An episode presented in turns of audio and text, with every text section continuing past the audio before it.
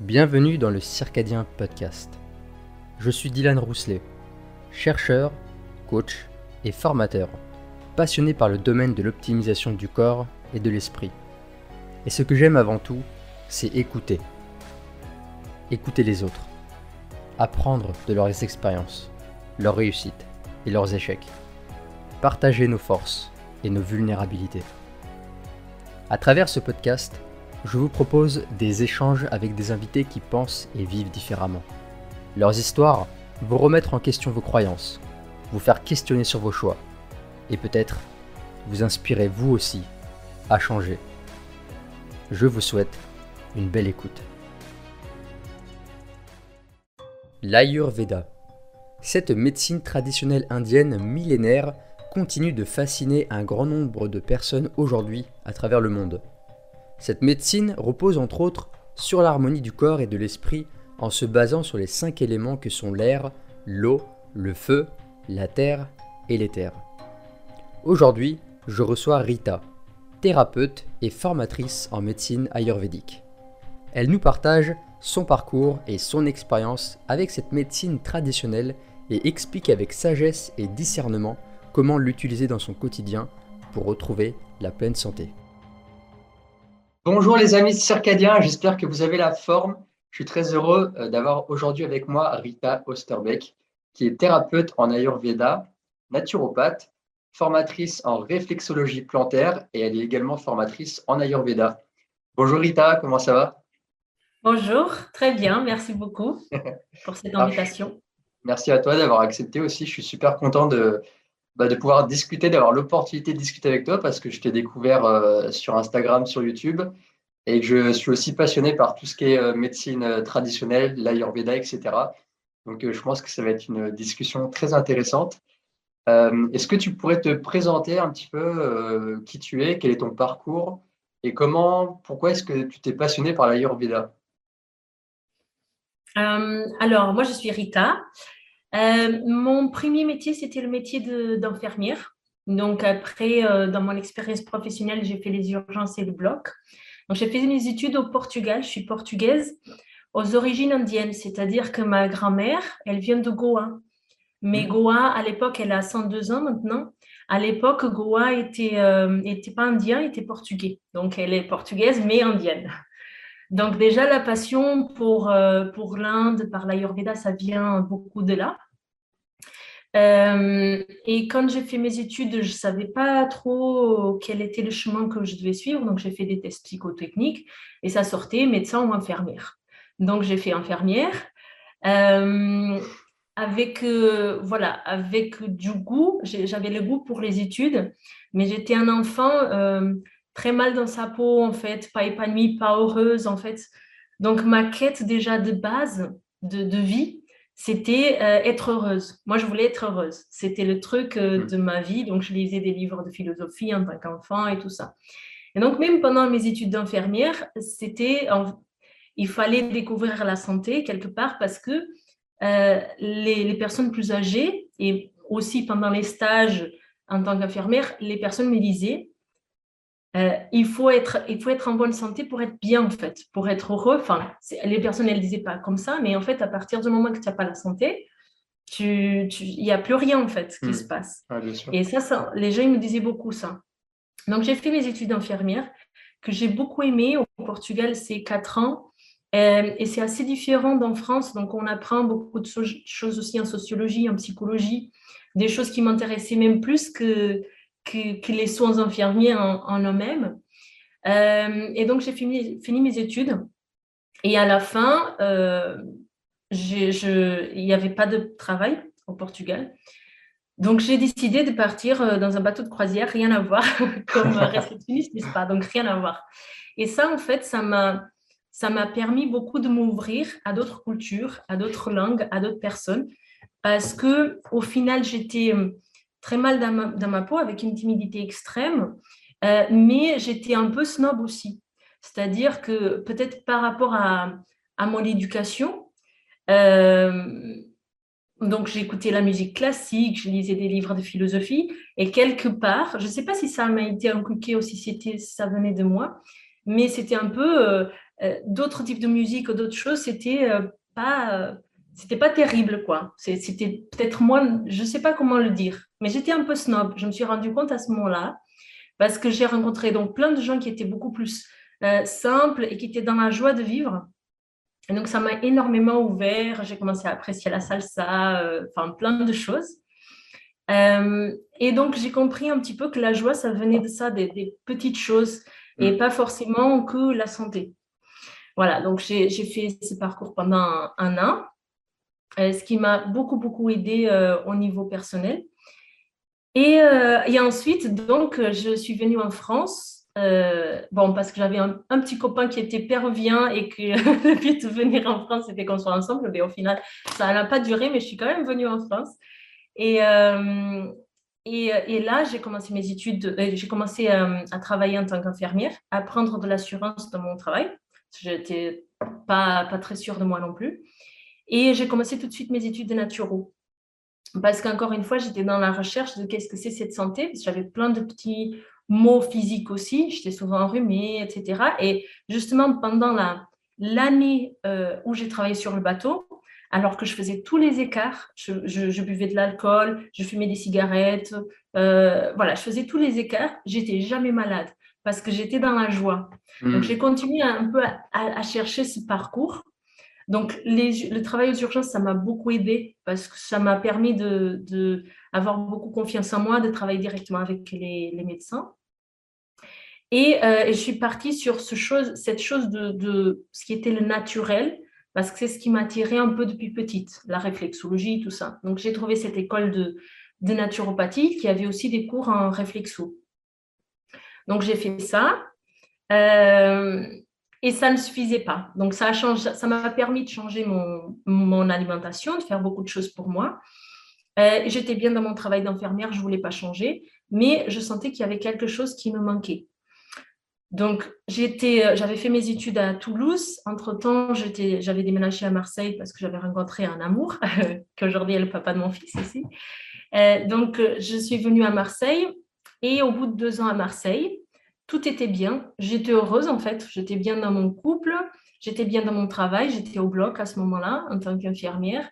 Je vivais face à la mer, tout allait bien. Euh, mais il me manquait quelque chose. Et donc là, je pars avec un billet simple d'aller en Inde.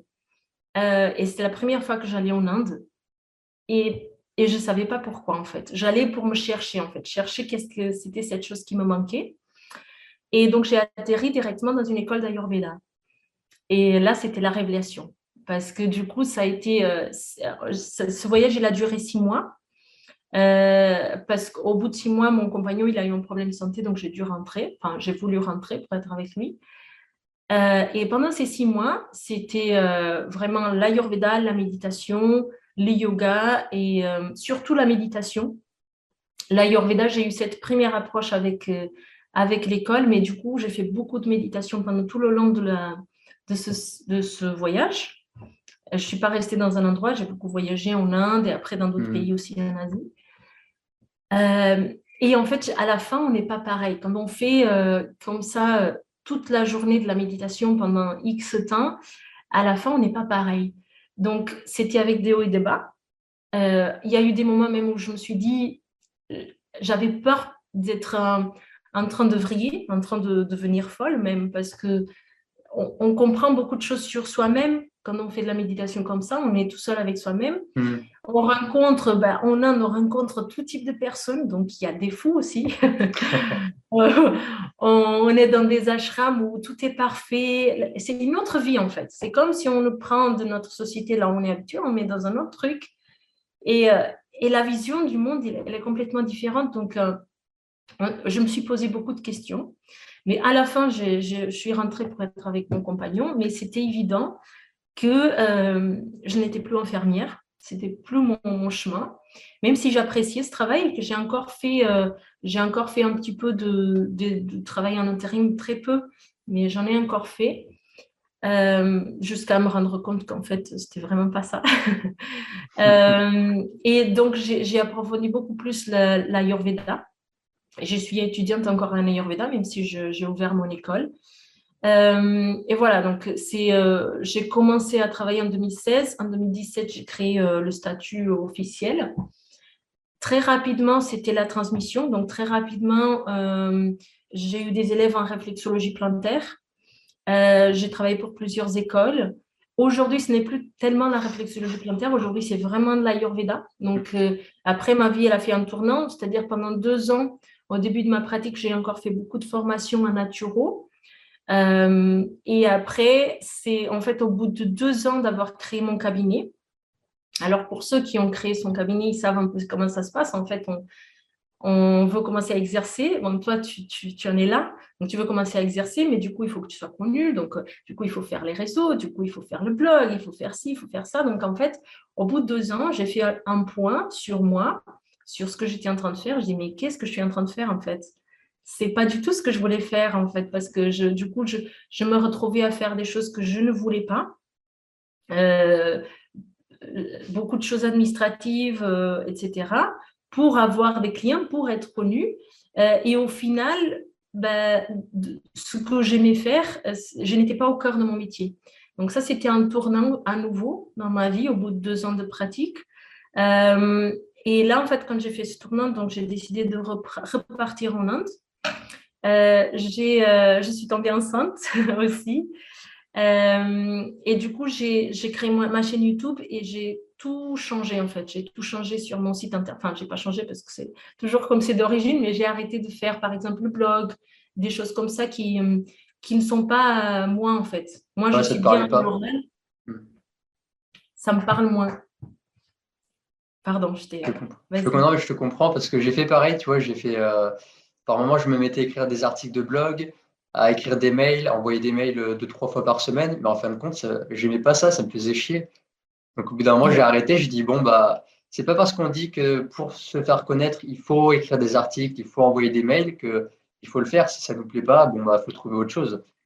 Et ce qui me plaît, c'est être plus la vidéo et être en contact avec les autres. Voilà, je pense qu'on est tous différents. Et il y a plein d'outils aujourd'hui. On est dans une ère qui, euh, mm. qui est euh, informatique. Donc, euh, je pense que ça passe peut-être pas forcément par ça, mais il y, a, il, y a, il y, a, des fortes chances que ça, ça, marche avec ça. Mais après, il faut utiliser les outils qui nous correspondent.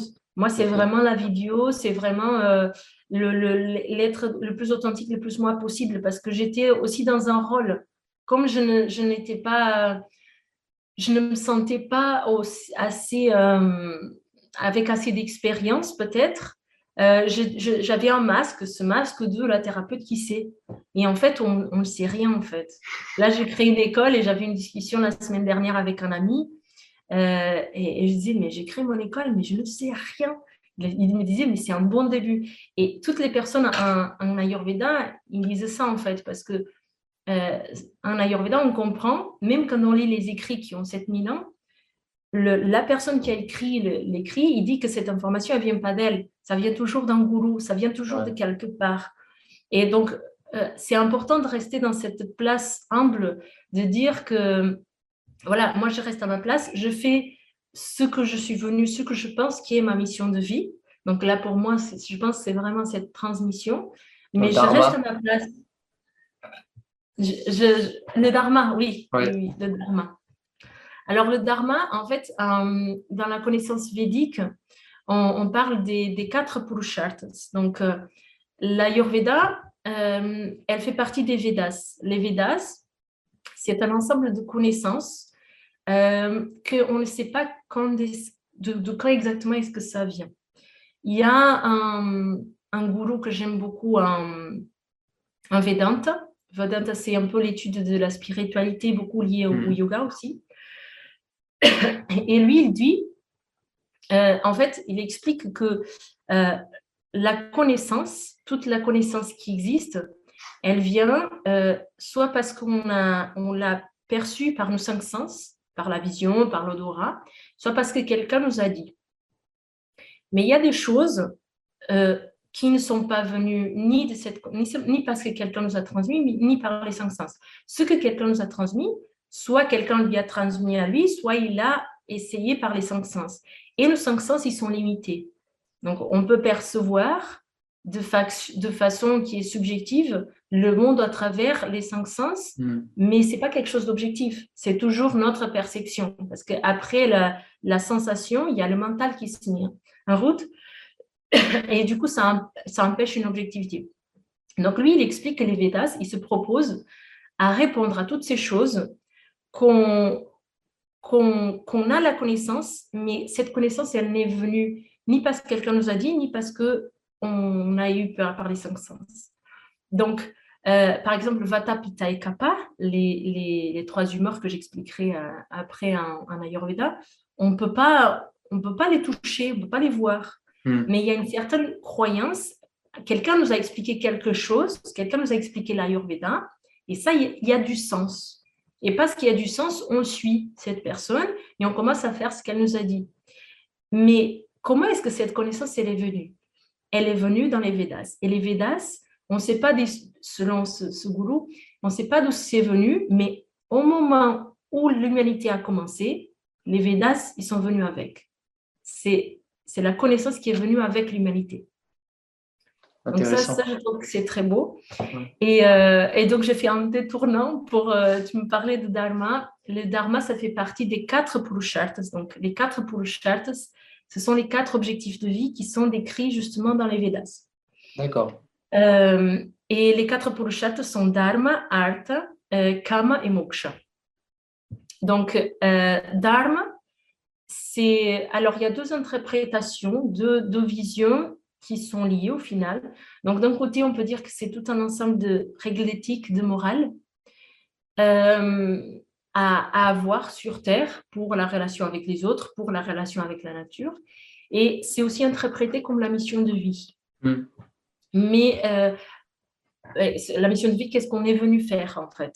Quelle est, notre mission Qui n'a pas besoin d'être un truc époustouflant, ça peut être euh, simplement être une bonne maman pour son enfant. euh, voilà, ça peut être des choses très très simples euh, dans la vie. Et en fait, les deux, ils sont liés. quand on lit la- l'Ashtanga Hridayam, c'est un des textes ayurvédiques. Dans la Dinacharya, ce qu'on apprend en Ayurveda, qui est le, le gratte-langue, toutes ces choses-là, il y a aussi une partie de la Dinacharya qui sont des règles de conduite morale qu'on doit tenir. Euh, comme on dit, par exemple, dans le catholi- catholicisme, on ne va pas voler, on ne va pas euh, coucher avec la femme du prochain, des choses comme ça. En fait, si on le fait, il y a, il y a une certaine éthique qui n'est pas imposée de l'extérieur, c'est quelque chose qui vient de l'intérieur.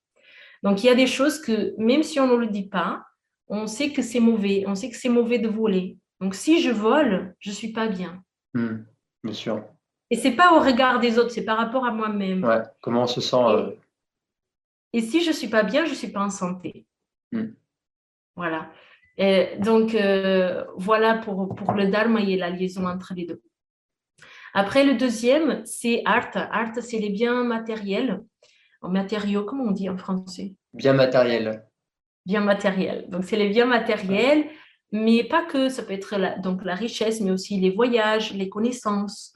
Donc, c'est tout cet ensemble de choses qu'on accumule qui est plus de l'ordre du matériel. Et euh, ce art, il doit être au service de notre dharma.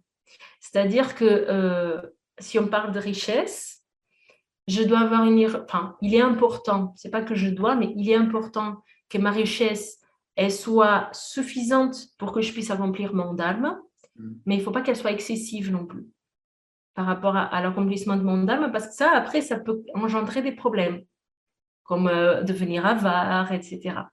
Et encore une fois, selon l'Ayurveda, si on développe toutes ces choses-là, la- la- euh, être avare, euh, être dans le jugement, etc., on n'est pas en bonne santé. Je, je pars sur les quatre Purusharthas et je me rends compte que je n'ai pas du tout défini l'Ayurveda, mais ça va venir. on, on le fera juste Pour les gens qui après ne savent pas ce que c'est. Donc, euh, ouais, donc euh, le dharma, le artha. Kama, kama c'est le désir. Donc, euh, on connaît beaucoup- très bien le Kama Sutra, c'est connu. Donc, c'est très tourné sexe, mais en fait, le Kama, c'est pas que du sexe. Le sexe, ça fait partie, mais c'est tous les plaisirs, tous les, tout- toutes les choses qui nous donnent du plaisir. Donc, lire, passer du temps avec sa famille, voyager, tout ce qui nous procure du plaisir, ça rentre dans ce cadre de Kama. d'accord Donc, c'est dans pas la forcément connaissance- du plaisir malsain en fait le plaisir, il, le plaisir, Alors, il y a une différence entre plaisir et le désir. Hmm. Normalement, le plaisir, il est pur. Il n'est pas forcément malsain. S'il y a des désirs qui ne sont pas en lien avec notre dharma, justement, il peut y avoir des, des problèmes. D'accord. Mais le plaisir, il n'est il est pas mauvais en fait. Le fait d'avoir euh, un orgasme, c'est pas mauvais en soi. c'est pas du tout comme le catholicisme où on va euh, faire, euh, euh, par exemple, pour être pur, il il faut pas avoir des relations. Il n'y a pas cette image, il n'y a pas cette vision-là dans, dans les Védas. Le plaisir en fait partie de la vie. C'est ça qui nous motive à, à amener une, à faire une chose. Les enfants, ils aiment jouer, ça leur donne du plaisir. Hmm. S'ils n'ont pas euh, cette attitude, cette, cette motivation, mais ils vont pas aller découvrir le monde. Donc, euh, le plaisir, il est important. Il est là pour ça. Après, il peut tourner négativement, mais si on a des, des mauvais conditionnements, des choses comme ça qui se- qui s'imposent. Mais sinon, ça fait partie des quatre objectifs. C'est même un objectif de la vie, tu vois, de, de- d'avoir du plaisir, parce que c'est ce plaisir qui va nous motiver euh, à suivre notre intuition. Quand on suit notre intuition, qu'est-ce que c'est cette voix qui me dit qu'est-ce que je dois faire? Voilà, l'intuition, c'est à la voix de l'âme. Donc, c'est notre âme qui sait quel est notre, notre dharma. Donc, on a du plaisir quand on, arrive à Mhm. accomplir notre dharma. Donc, ça, c'est sattvique, c'est positif. Ok. Et puis, Ça- on a moksha. Euh, donc, moksha, c'est la libération. Donc, euh, le plus souvent dans les textes, euh, quand on parle de yoga, de Vedanta, on parle beaucoup de la libération du cycle de réincarnation. Mais ça, ça ne parle pas à tout le monde. Quand on est dans la- l'Ayurveda, on parle plus d'une libération de tout ce qui peut t'empêcher d'avoir la santé. Donc, euh, notamment la maladie. En fait, l'Ayurveda, elle vient euh, l'Ayurveda, c'est vraiment un Upaveda, donc une sous-branche des Védas, qui, qui se, que, que l'objectif de l'Ayurveda, c'est d'enseigner comment rester en bonne santé, physique, mentale et spirituelle. Parce que c'est comme ça, c'est avec la bonne santé qu'on peut atteindre les quatre purusharthas, les quatre objectifs de vie. Donc, quand on étudie à l'Ayurveda, à mon sens, et donc ça, c'est mon interprétation, euh, je pense qu'il n'y a pas trop de sens de dire qu'on on, essaie de se libérer du cycle d'incarnation.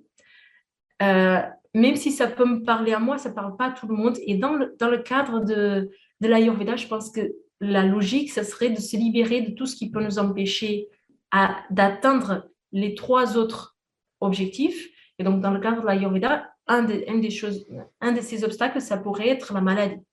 D'accord. Ça peut être aussi les, les croyances limitantes, les croyances qu'on a reçues de nos parents, ça peut être ça aussi. Tout à fait, Ok, tout à fait. intéressant, ouais. toutes ces choses, en fait, en Ayurveda, on va appeler toutes ces choses-là les conditionnements. Donc, euh, euh, je vais peut-être parler, je peux expliquer un petit peu ce que c'est l'Ayurveda? Oui, vas-y, tu peux donner une définition, ouais. Parce que du coup, euh, je ne sais pas s'il ne faut pas le, le mettre au début, on verra. Euh, donc, en fait, l'Ayurveda, étymologiquement, euh, c'est la jonction de deux mots, Ayuru et Veda. Le R, il vient parce que dans le sanskrit, en, en Ayurveda, on étudie en sanskrit. C'est, c'est la- une langage qui n'est pas morte aujourd'hui, c'est pas comme le latin, elle est encore parlée, mais peu, peu, peu utilisée. Et quand on fait la jonction de deux mots, euh, comme là, on va mettre un R au début parce qu'on va écrire comme on le lit. Donc, ayuhu, c'est la vie. Et ayuhu, ayuhu c'est comme si c'était un, verbe. Donc, c'est une action bougeante. Donc, euh, on comprend déjà que la vie, elle est bougeante. Euh, elle n'est pas statique. Donc, à partir du moment qu'on dit une chose, qu'on la fige, cette chose, elle n'est plus modifiable quelque part.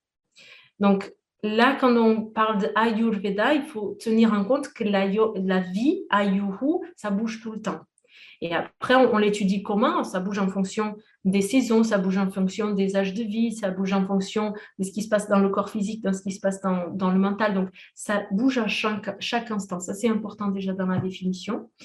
Et euh, Veda, c'est la connaissance. Donc, on parle de connaissance de la vie. Donc, très souvent, on traduit euh, Ayurveda comme la médecine indienne, euh, la médecine traditionnelle la plus ancienne au monde, comme c'est décrit dans, dans l'Organisation mondiale de santé.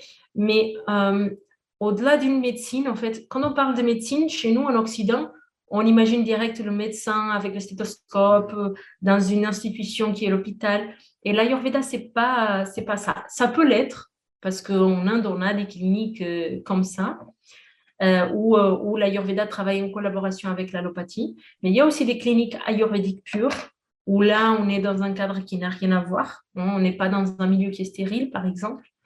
et ça peut se pratiquer, par exemple, un cabinet comme on fait ici, euh, ce qui n'a rien à voir aussi avec une consultation avec un, comme, avec un médecin traitant, par exemple. Donc, je trouve que le terme médecine, ça peut nous aider à expliquer vite, très rapidement, qu'est-ce que c'est l'Ayurveda, mais que du coup, ça peut induire à erreur.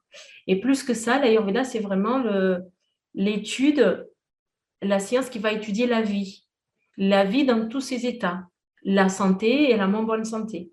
Donc, l'Ayurveda, il se propose à nous expliquer toutes les actions qu'on peut avoir et qui vont en avoir un impact sur nous en fonction de comment on est, de notre âge, euh, de, des saisons, de, des planètes, de, tout un tas de choses. Et on va voir comment on va pouvoir équilibrer la santé de la personne pour qu'elle soit au mieux. Hmm. OK? Euh, Voilà. Est-ce que c'est clair? Parce que c'est la C'est très clair. Euh, et puis je sais que c'est vachement lié aussi, euh, même, même d'autres médecines, mais avec les cinq éléments. Et avec ces cinq éléments, à partir de ces cinq éléments, ça va, on va avoir différentes constitutions selon les personnes que dont tu as parlé, qui sont Pitta, Vata et, Kappa. Et, euh, et, en fonction de ça, on va pouvoir ajuster en fonction de nos, constitutions. Et ça, c'est vachement intéressant et c'est assez compliqué de, de savoir par semaine, même à travers des tests. J'ai fait plusieurs tests. J'ai fait ton test, j'ai fait des tests d'auto-bouquins et tout ça.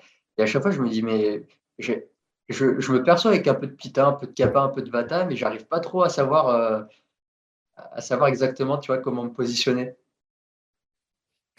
Alors, euh,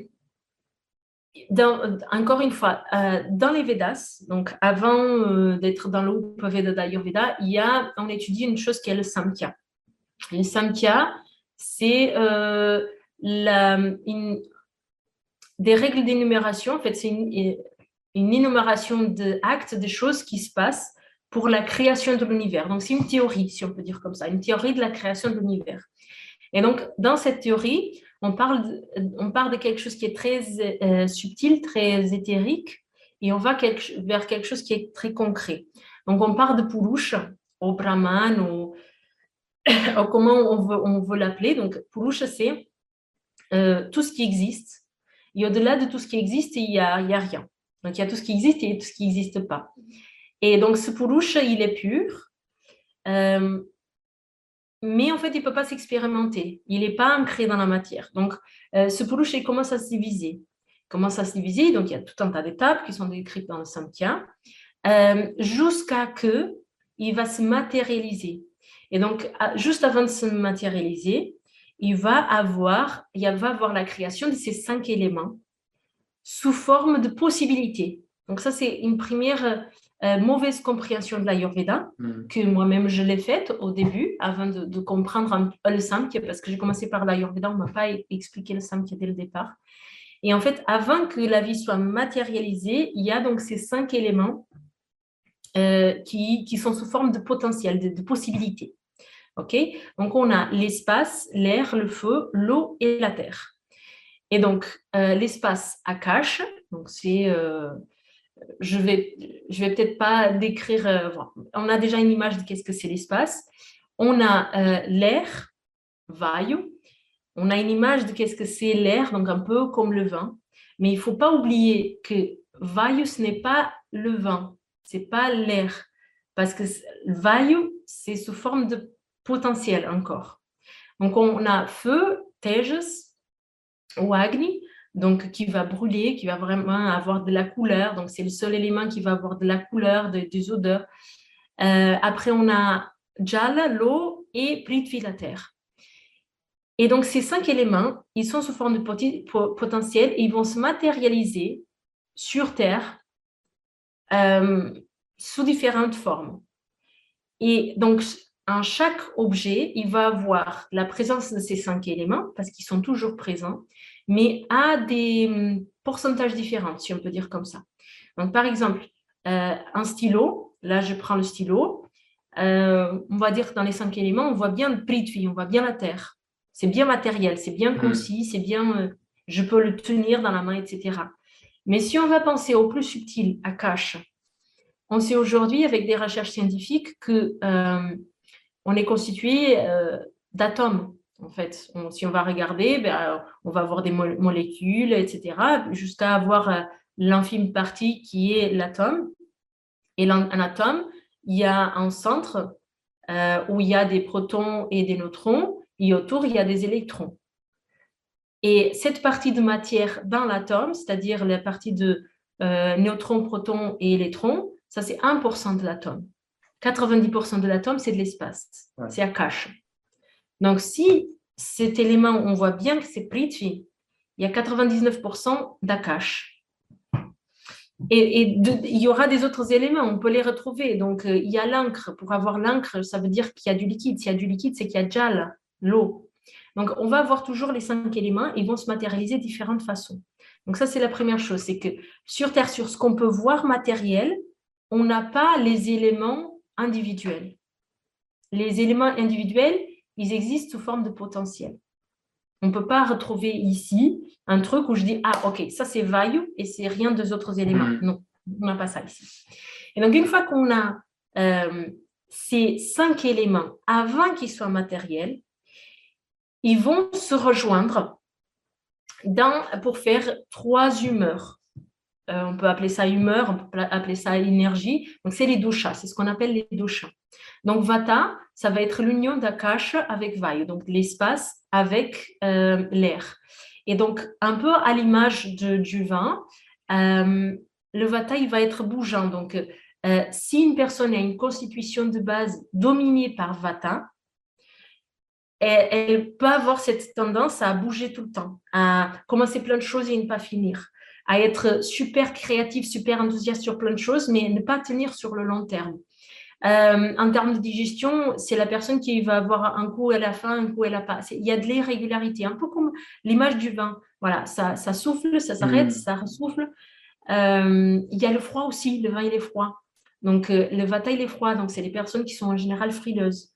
Il est sec. La caractéristique principale du, du vata, c'est la sécheresse. C'est le seul dosha qui est sec. Et du coup, ces personnes-là, elles sont, elles sont sèches physiquement, elles sont fines. Et euh, elles ont, elles ont la peau sèche, elles ont les lèvres secs, et donc elles ont besoin d'hydratation. Et l'hydratation jal, c'est pas c'est pas de l'eau, c'est de l'eau qui est un peu snigde, c'est de l'eau qui est un peu onctueuse. Donc encore une fois, on est plus proche de l'huile quand on parle de jal que de l'eau. Donc euh, voilà, pour les vatas, c'est bien ce genre de choses. Après, on a le dosha pitta, qui est le feu, euh, le feu et l'eau. Donc, en fait, c'est le feu qui circule dans un milieu qui est liquide. Euh, et du coup, c'est le seul qui est, chaud. Il va être vraiment chaud parce que c'est le seul où le feu il est présent. Euh, c'est les personnes qui, qui, ils sont assez intelligents. Ils savent très bien quels sont leurs, objectifs. Ils savent ce qu'ils sont. Par exemple, pour le dharma, ils sont déjà plus sûrs d'eux que d'autres personnes sur ce qu'ils doivent faire. Mais s'ils sont à côté de leur dharma, par exemple, c'est des, ça peut être facilement des chefs d'entreprise et ils savent très bien euh, quel est le rôle de chaque personne, que, comment, euh, comment ils peuvent aider cette personne à faire mieux son travail. Euh, c'est les personnes où, la, la, couleur et l'odeur, se manifestent plus. Donc, c'est les personnes où on va avoir des transpirations plus odorantes. C'est des personnes où on va avoir des taches de rousseur plus facilement. Euh, voilà, des choses comme ça. Il y a un terme digestif, par exemple, plus, facile, plus de tendance à avoir des reflux, des acidités, de l'inflammation. Euh, et après, on a kappa. Donc, kappa, c'est la terre et l'eau. Et là, on est quelque chose qui est beaucoup plus un peu à l'image de la boue. Donc, c'est beaucoup plus lent, c'est beaucoup plus statique.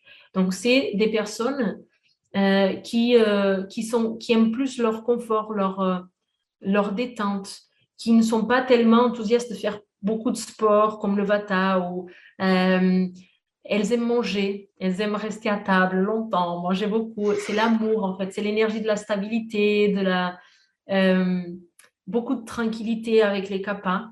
Mais après, voilà, dans les déséquilibres chez eux, c'est que tout est lent. Donc, le transit, il est lent, la digestion, elle est lente. Et comme ils aiment beaucoup manger, en général, ils, développent du surpoids. Un kappa, ce n'est pas une personne en surpoids, mais c'est une personne qui peut facilement devenir euh, être en surpoids euh, à cause de ses propres caractéristiques.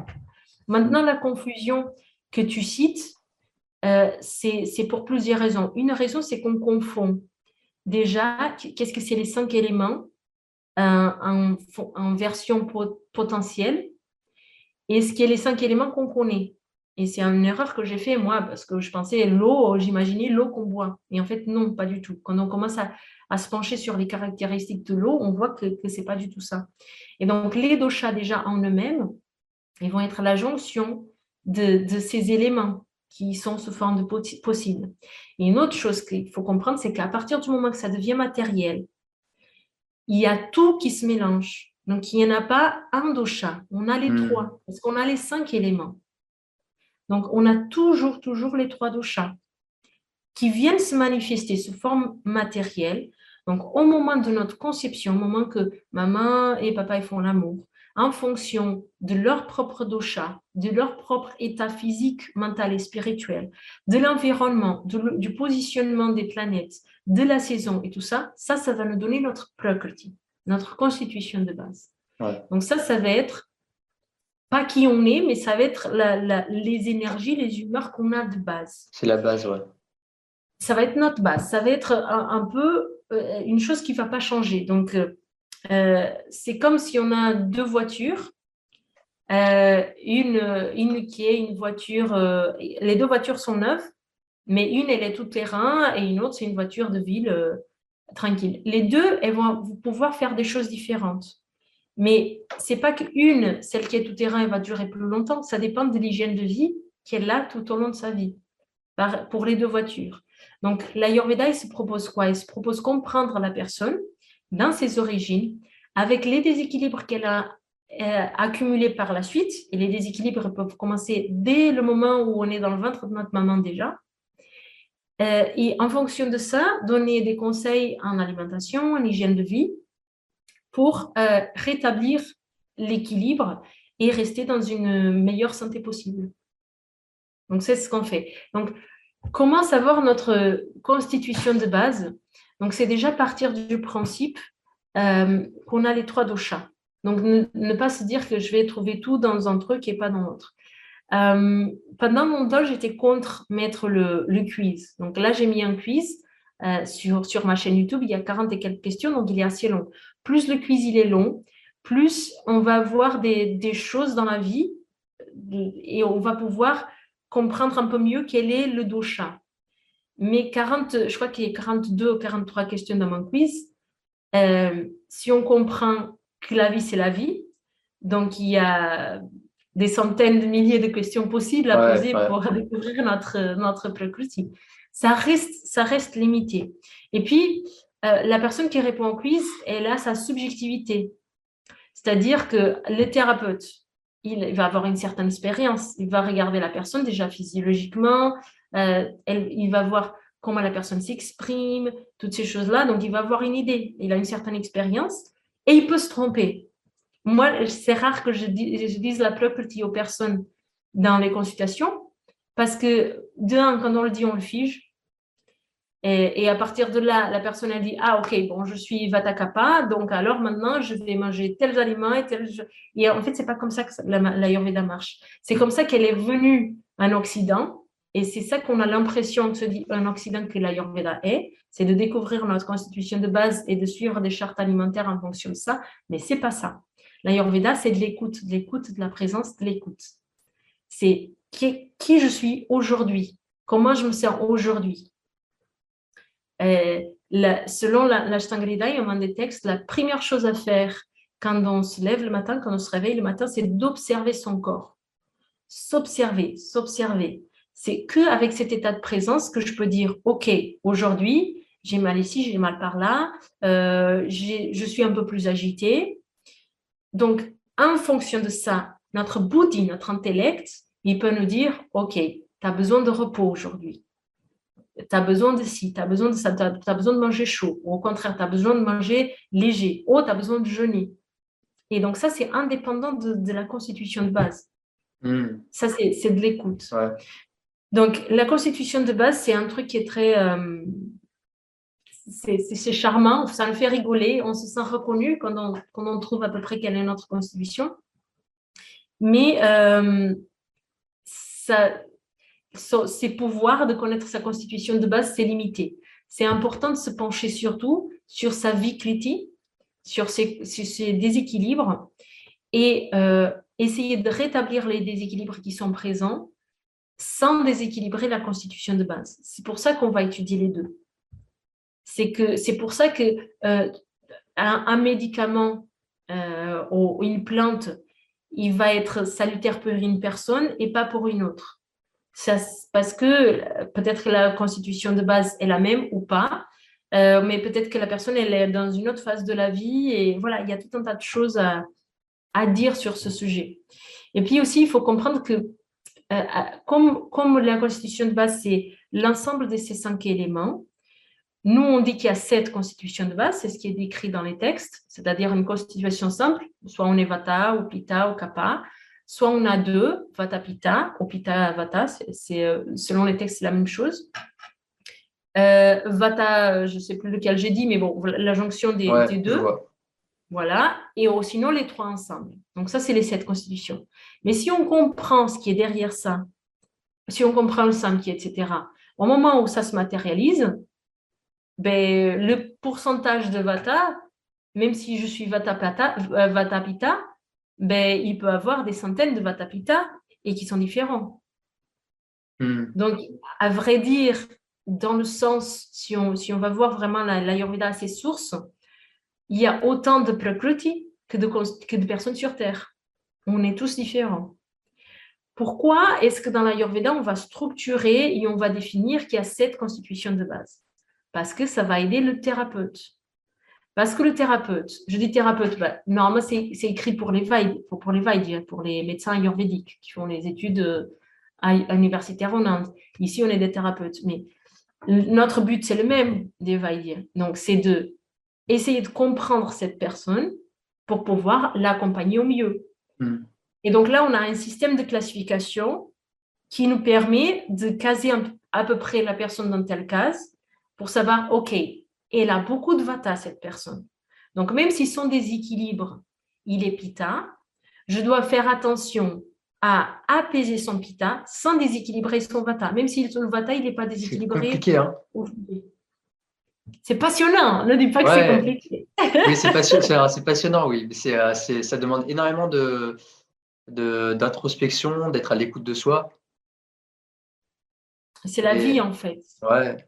Et tu vois, par exemple, moi, je pense que de, de mon, mon euh, Prakriti, le constitution de base, c'est ça? C'est le Prakriti? Je pense que c'est Kappa, parce que quand je me regarde, quand j'étais jeune, j'étais assez, euh, assez en surpoids, j'étais quelqu'un de très lent. Et d'ailleurs, je suis encore quelqu'un de, très lent, même si je peux avoir un débit de parole qui est rapide.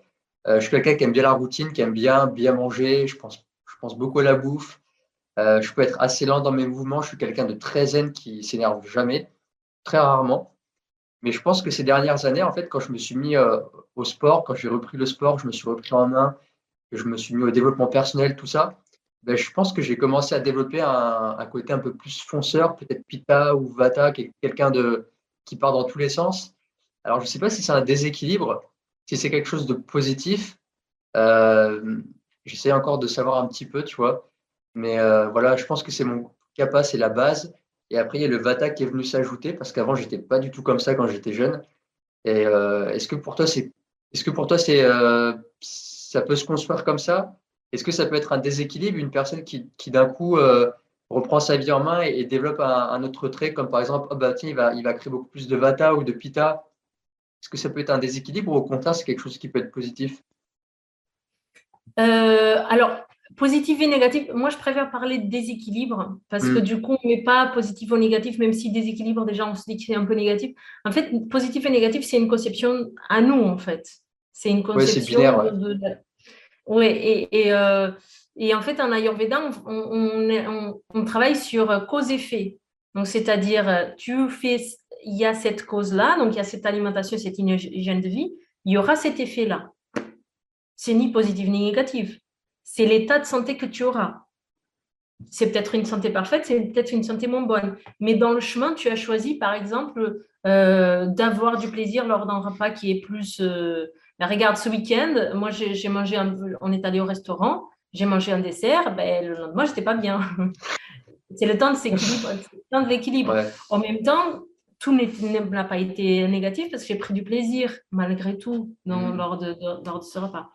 Donc, euh, en disant c'est pas positif ni négatif, il y a des, déséquilibres, il y a des changements qui vont se mettre en place. Donc, il y a des, âges de la vie où il y a, va y avoir des, des doshas qui vont être plus prédominants.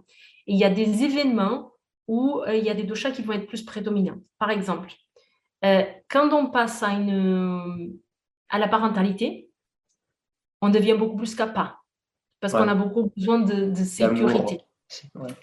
L'amour, pas, pas forcément l'amour, mais c'est la sécurité, le, matérialisme en fait. Ça devient important pour la plupart des personnes, pas pour tout le monde.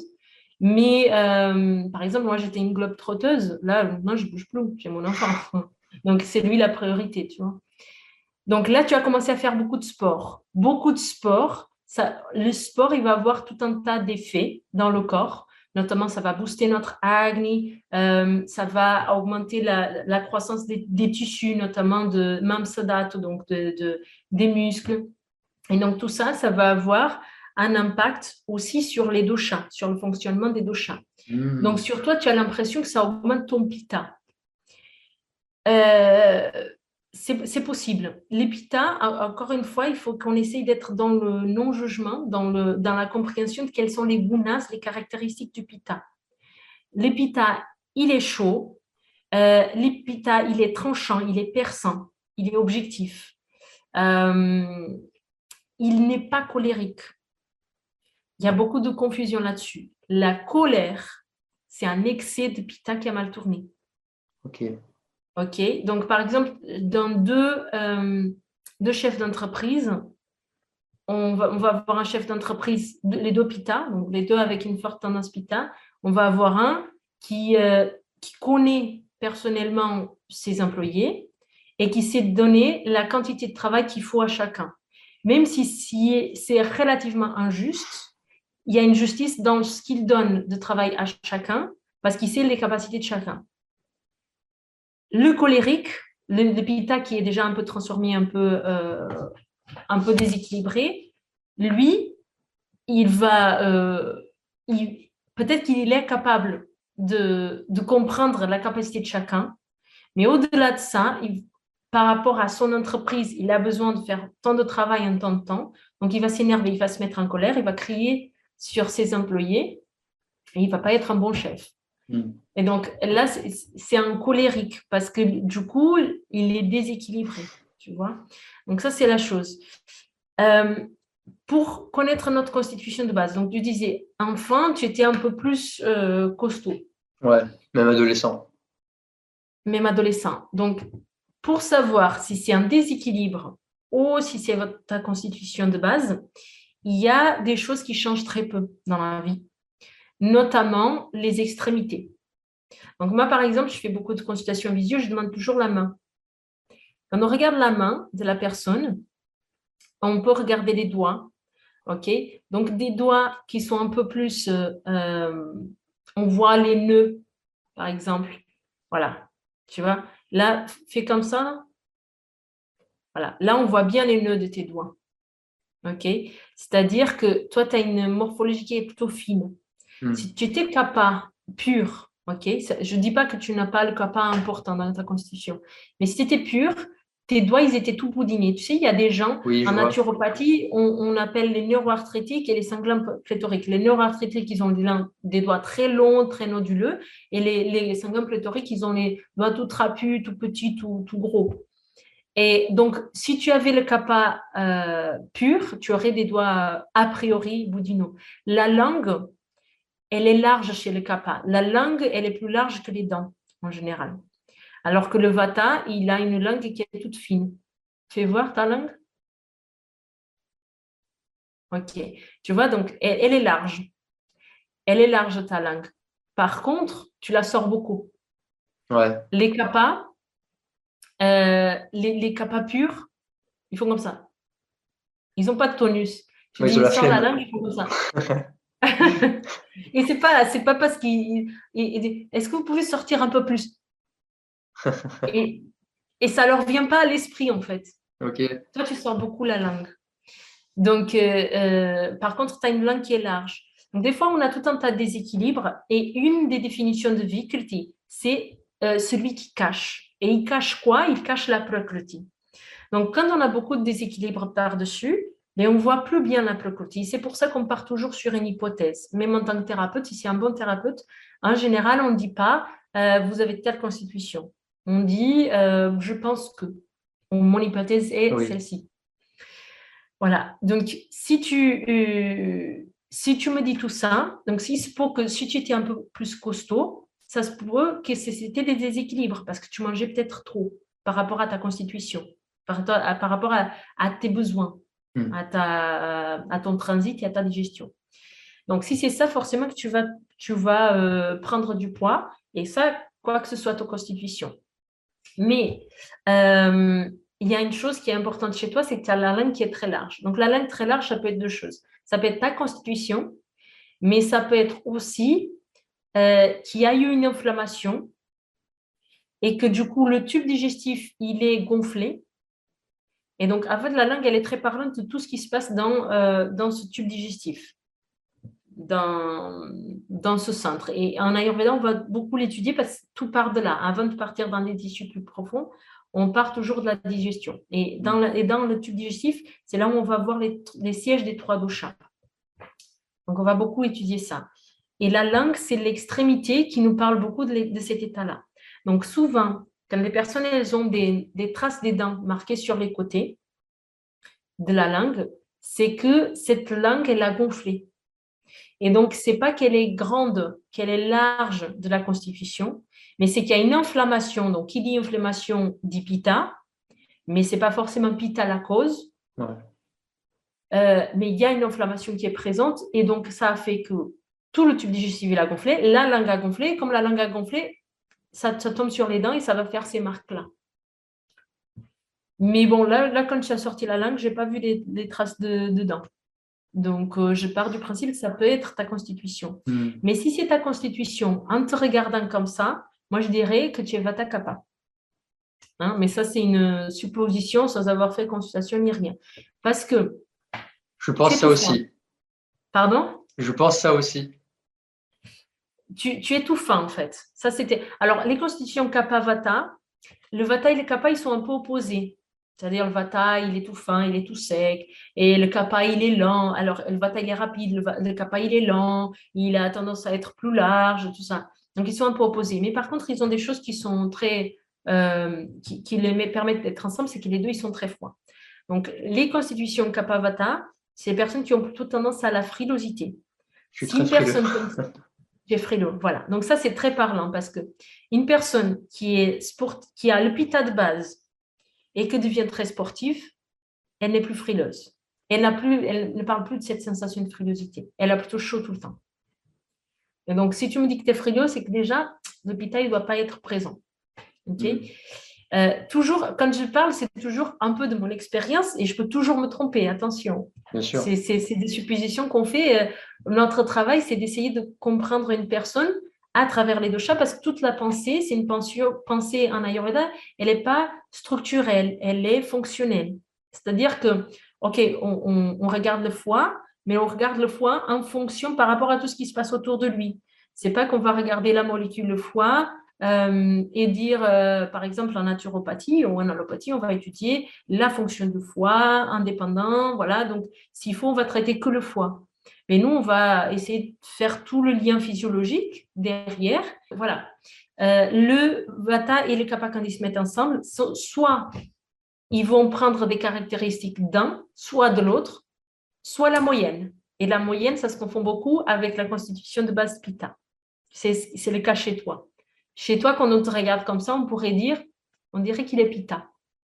Tu es blanc, blondiné, voilà, tu, as certaines caractéristiques. Tu as, le nez qui est un peu pointu, je dirais. je n'ai pas vu de profil, mais. Et aussi, j'ai, c'est plus que pendant l'été, mais j'avais beaucoup de taches de rousseur quand j'étais jeune. Et tout à l'heure, tu disais que le capa, il avait. D'ailleurs, j'en ai un petit peu, là, on ne les voit pas trop, mais dès que dès qu'il y a le soleil qui ressort, ils, ressortent. Donc voilà, tu as pas mal de, traits euh, assez clairs du pita. Donc c'est pour ça que pour une personne comme ça, il faut, faut poser ce genre de questions pour, euh, pour aller un peu plus loin et voir effectivement est-ce que ce qu'on voit, est-ce que c'est vraiment ça ou pas Mais la question d'être frileux, c'est assez parlant. Une autre question qui est très... Euh, donc, pour être sûr de notre constitution, pour être sûr, pour s'approcher plus de notre constitution, on va regarder la morphologie, donc les extrémités, la langue, les, les mains, les, pieds, les oreilles. Euh, on va regarder la, digestion, l'agni, le feu digestif. Ouais. L'épita, il a faim tout le temps. C'est pas envie de manger, c'est la faim une vraie faim physiologique. Il, se réveille, une demi-heure après, maximum, il a faim. Le kappa, c'est lent. Donc, des fois, il a faim vers 11 heures du matin. Le vata, c'est irrégulier s'il est déséquilibré. Donc, toi, tu as faim quand? Je t'avouerais que, je, que j'ai plus tendance à manger parce que j'aime manger et que j'ai envie de prendre du poids parce que je, je, trouve que je suis trop mince en termes de passer de graisse corporelle. Mais c'est vrai que je peux facilement me passer de, petit déjeuner parce qu'il y a des fois, je ne vais pas avoir faim. Ou des fois, je vais avoir faim. Des fois, je vais avoir faim. Ça dépend, mais ça va, ça va, mettre, ça va mettre du temps le matin. Ça, il faut au moins une bonne heure, tu vois, avant que je ressente la faim. Euh, après, je peux être calé pendant un long moment. Donc, en fait, je peux me faire seulement trois repas dans la journée, ça va me suffire. Mais des fois, je vais me rajouter une petite collation pour avoir un peu plus d'apport. Mais il y a des fois, je me, je sais qu'il ne faut pas se forcer et je fais vraiment attention d'avoir digéré vraiment le dernier repas avant de reprendre une petite collation ou quoi. Mais disons que je n'ai pas un appétit, euh, pas un très gros appétit. quoi. Ça, mais par contre, ça varie en fait. C'est Des fois, pendant 2-3 jours, je vais avoir faim. Je vais ressentir un peu plus de faim. Et puis après, le, le, quatrième jour, bah, là, je ne vais pas avoir trop faim. Là, tu vois, ce matin, je n'avais pas très faim, donc c'était juste un bon bol de fruits. Je me suis fait un petit miam aux fruits. Et, euh, voilà, donc ça reste assez léger.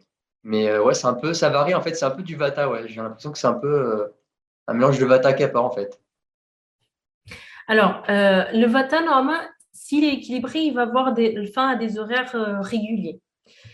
Mais de ce que tu m'as décrit, tu as, en fait, on a quatre types d'Agni, quatre types de feux digestifs. On a Sama Agni, normal, équilibré. On a Tikshna Agni, un feu digestif exacerbé, donc on a faim tout le temps, toutes les deux heures, par exemple.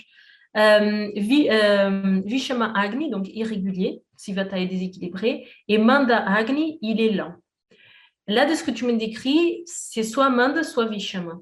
Donc, Manda, ça veut dire que tu te réveilles, c'est beaucoup par rapport au lever, coucher de soleil, au, moment où tu te couches, au moment où tu te lèves. Et euh, si tu fais tout ça de façon régulière, normalement, tu vas avoir faim tout le temps à la même heure. Ça, c'est si tu as un, la première chose, c'est d'avoir un feu digestif équilibré pour être en santé. Et là, j'ai l'impression que si tu arrives à faire ça, ça va être lent. C'est-à-dire que ça va être 2-3 heures après se lever. Donc, tu as un feu digestif qui est lent. Euh, plus proche du, du, kappa, plus typique du kappa, du coup. Mais du coup, qu'est-ce qu'il faut si tu veux prendre du poids? Donc, euh, on te prend comme étude de cas.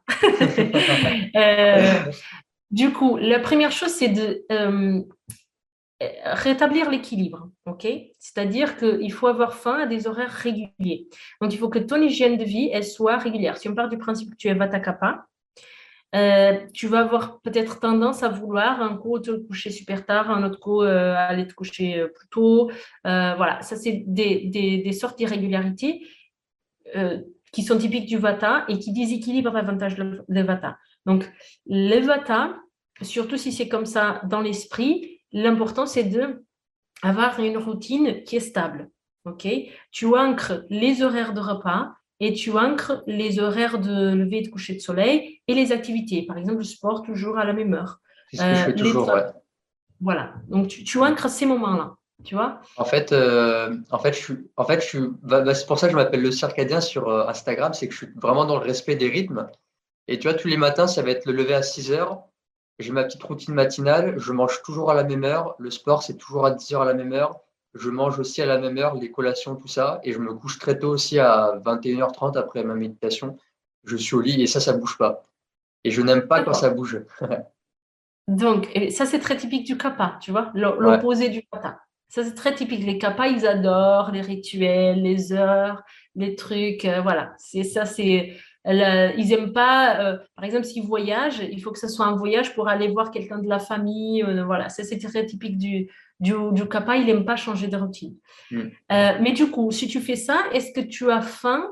Parce que du coup, tes repas, ils sont toujours réguliers. Est-ce que tu as faim toujours au moment où tu, où tu manges? Oui, quand même, ouais. Après, ça dépend, euh, ça dépend, par exemple, ça m'arrive des fois de ne pas bien digérer le, petit déjeuner. Et du coup, bah, le repas de midi, ça va tarder. Ça va, je vais, pas, je vais, peut-être repousser d'une demi-heure parce que je ne vais pas avoir faim de suite. Ok. Donc, la question que tu dois te poser, ce n'est pas euh, qu'est-ce que je vais manger à midi, c'est pourquoi est-ce que je n'ai pas digéré le repas de du petit déjeuner. Ok. Donc, si on part du principe que tu es Vata Kappa, euh, si on part du principe surtout que ton feu digestif il est lent, il est manda, il faudrait que tu manges uniquement quand tu as faim et que quand tu as fini ton, repas précédent. On dit en général qu'un kappa, avec un ou deux repas par jour, ça suffirait. OK Et là, tu vas me poser la question, mais moi, je veux prendre du poids. Comment je fais si je mange plus qu'un ou deux repas par jour? Comment je vais faire? Alors, la digestion, ton, ton, focus, il doit toujours être sur ta digestion. Est-ce que ce que tu mets dans ta bouche, est-ce que tu es capable de les digérer? Donc, peu importe le nombre de fois que tu vas manger, par exemple, il y a les nutritionnistes, pour te faire grossir, ils vont te faire manger 5-6 fois par jour. Ouais. Les petits repas. OK Mais ça, ça va abîmer ton feu digestif. Ça va te faire grossir. Mais ça va abîmer ton feu digestif. Et à partir du moment qu'on abîme ton feu digestif, ben là, c'est mort pour la santé en, vision en. Donc, on va privilégier ton feu digestif. Donc, tu vas manger au moment que tu as ton feu digestif qui est le plus puissant et le corps, il n'est pas con, donc il va te donner un signal très important qui est le signal de la faim. Signal de la faim, il dit, OK, les enzymes sont prêtes à digérer, je suis prêt à digérer. Donc, à ce moment-là, tu vas manger. Et tu vas donner quoi à ton corps? Parce que si tu as un manda agni, ça veut dire que tu as une certaine difficulté à digérer, que ton transit est lent, donc tu dois donner que des choses qui sont faciles à digérer. Qu'est-ce qui, est donc difficile à digérer? Produits laitiers. OK euh, Produits laitiers très proches, il, a, les mêmes gunas, il a les mêmes, caractéristiques du kappa. Donc, même si tu n'avais pas de problème, que tu n'es pas dans un but de prendre du poids, hmm. pour une personne qui est de type kappa, les, les, produits laitiers sont à diminuer ou à proscrire. D'accord protéines animales, surtout viande rouge. Difficile à digérer. Je suis principalement végétarien, donc. Euh, donc ça, il n'y a pas de problème. Dans les végétariens, tu as la protéine soja. À part le tofu, le soja, il est très difficile à digérer.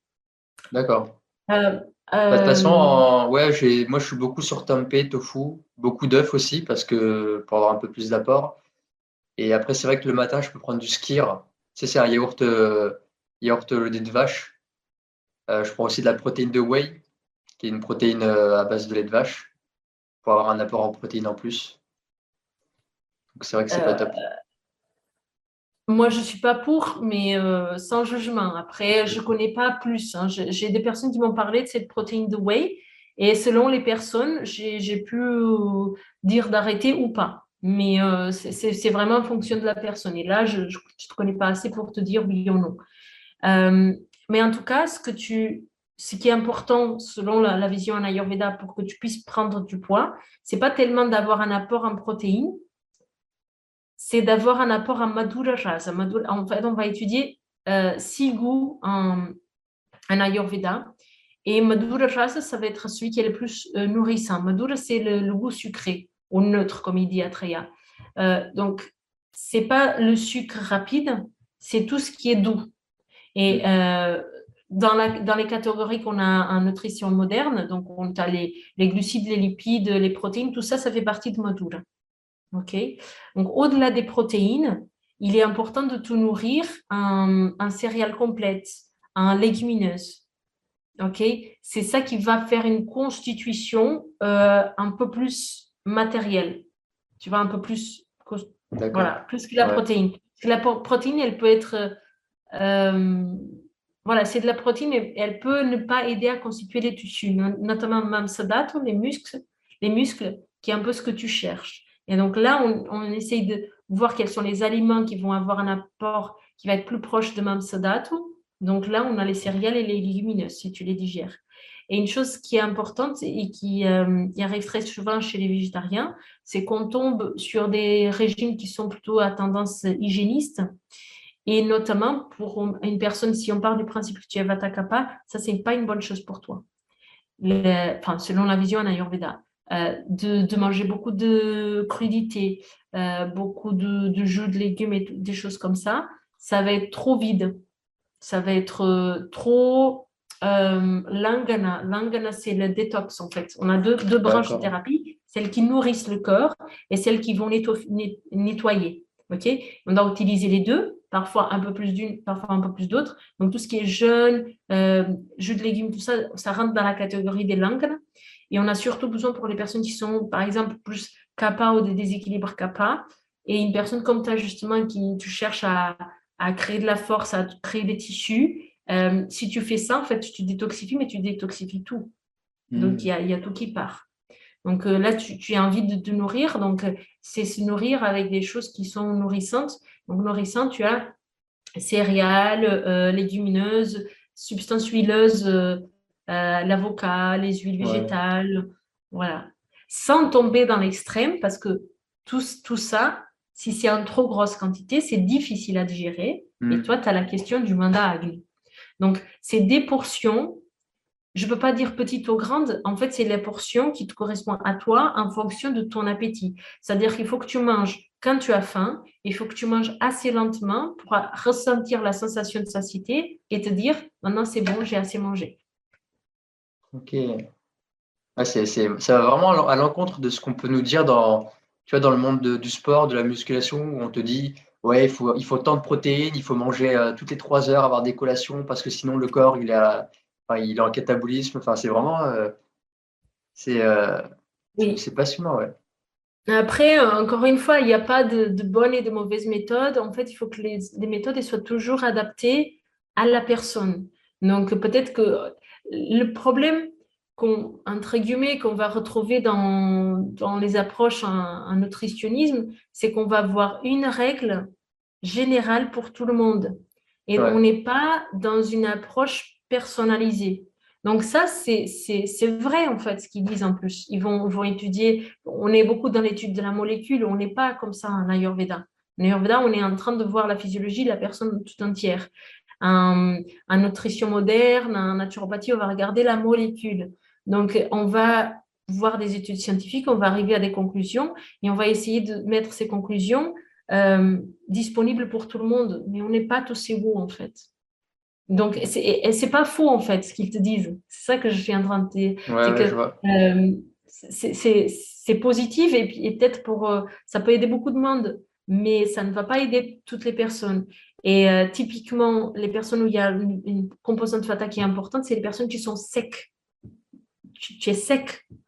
Donc, va manger tant de protéines. La protéine, elle est sec. Ton, ton hmm. whey, là, il doit être sec.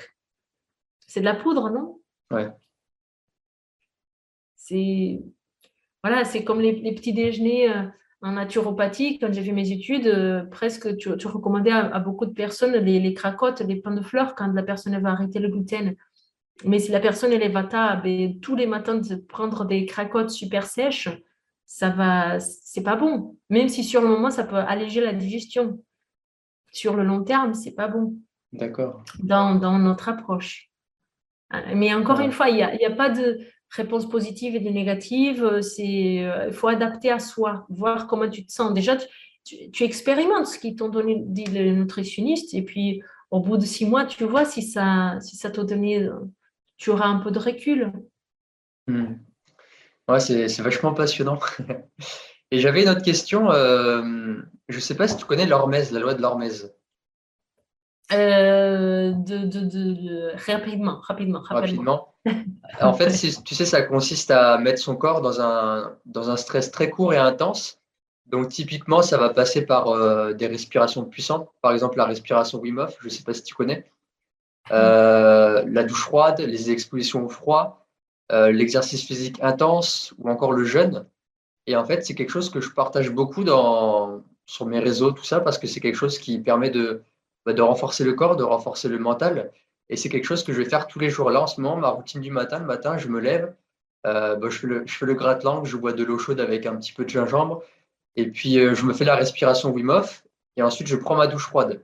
Et la douche froide, par exemple, tu vois, c'est une pratique que je fais depuis euh, trois ans, et en fait, je suis un vata.